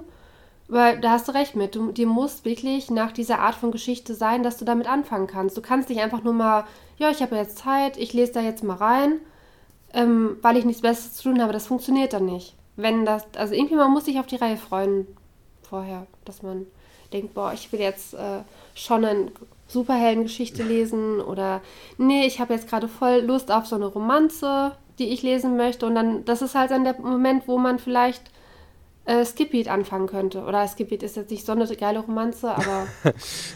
We know what ähm, you mean. ja, also was ist ich, My Love Story zum Beispiel. Und fängst halt My Love Story an. Das ist eine sehr süße Romanze. Ja, sehr schönes Schlusswort, Verena. Das war die längste Folge, die wir jemals äh, aufgezeichnet haben und dann auch noch als Special-Folge. Wir hoffen auf jeden Fall, es hat euch Spaß gemacht, mit uns so ein bisschen hier durch diesen Artikel zu wursteln und ein paar äh, Serien nochmal aus englischen Augen irgendwie zu betrachten oder sonst was. Vergesst nicht, wie am Anfang angekündigt, schaut gerne mal auf unserem Patreon-Account vorbei, patreon.com Otaku ist aber auch unten in der Infobox verlinkt, wenn ihr da mal vorbeischauen könnt oder Podcast, Beschreibung, keine Ahnung, wie man das nennt. Ja, und ähm, wenn ihr Lust habt, dann hören wir uns am nächsten Donnerstag schon in der nächsten Otaku-Folge wieder. Bis dann, tschüss. Ciao.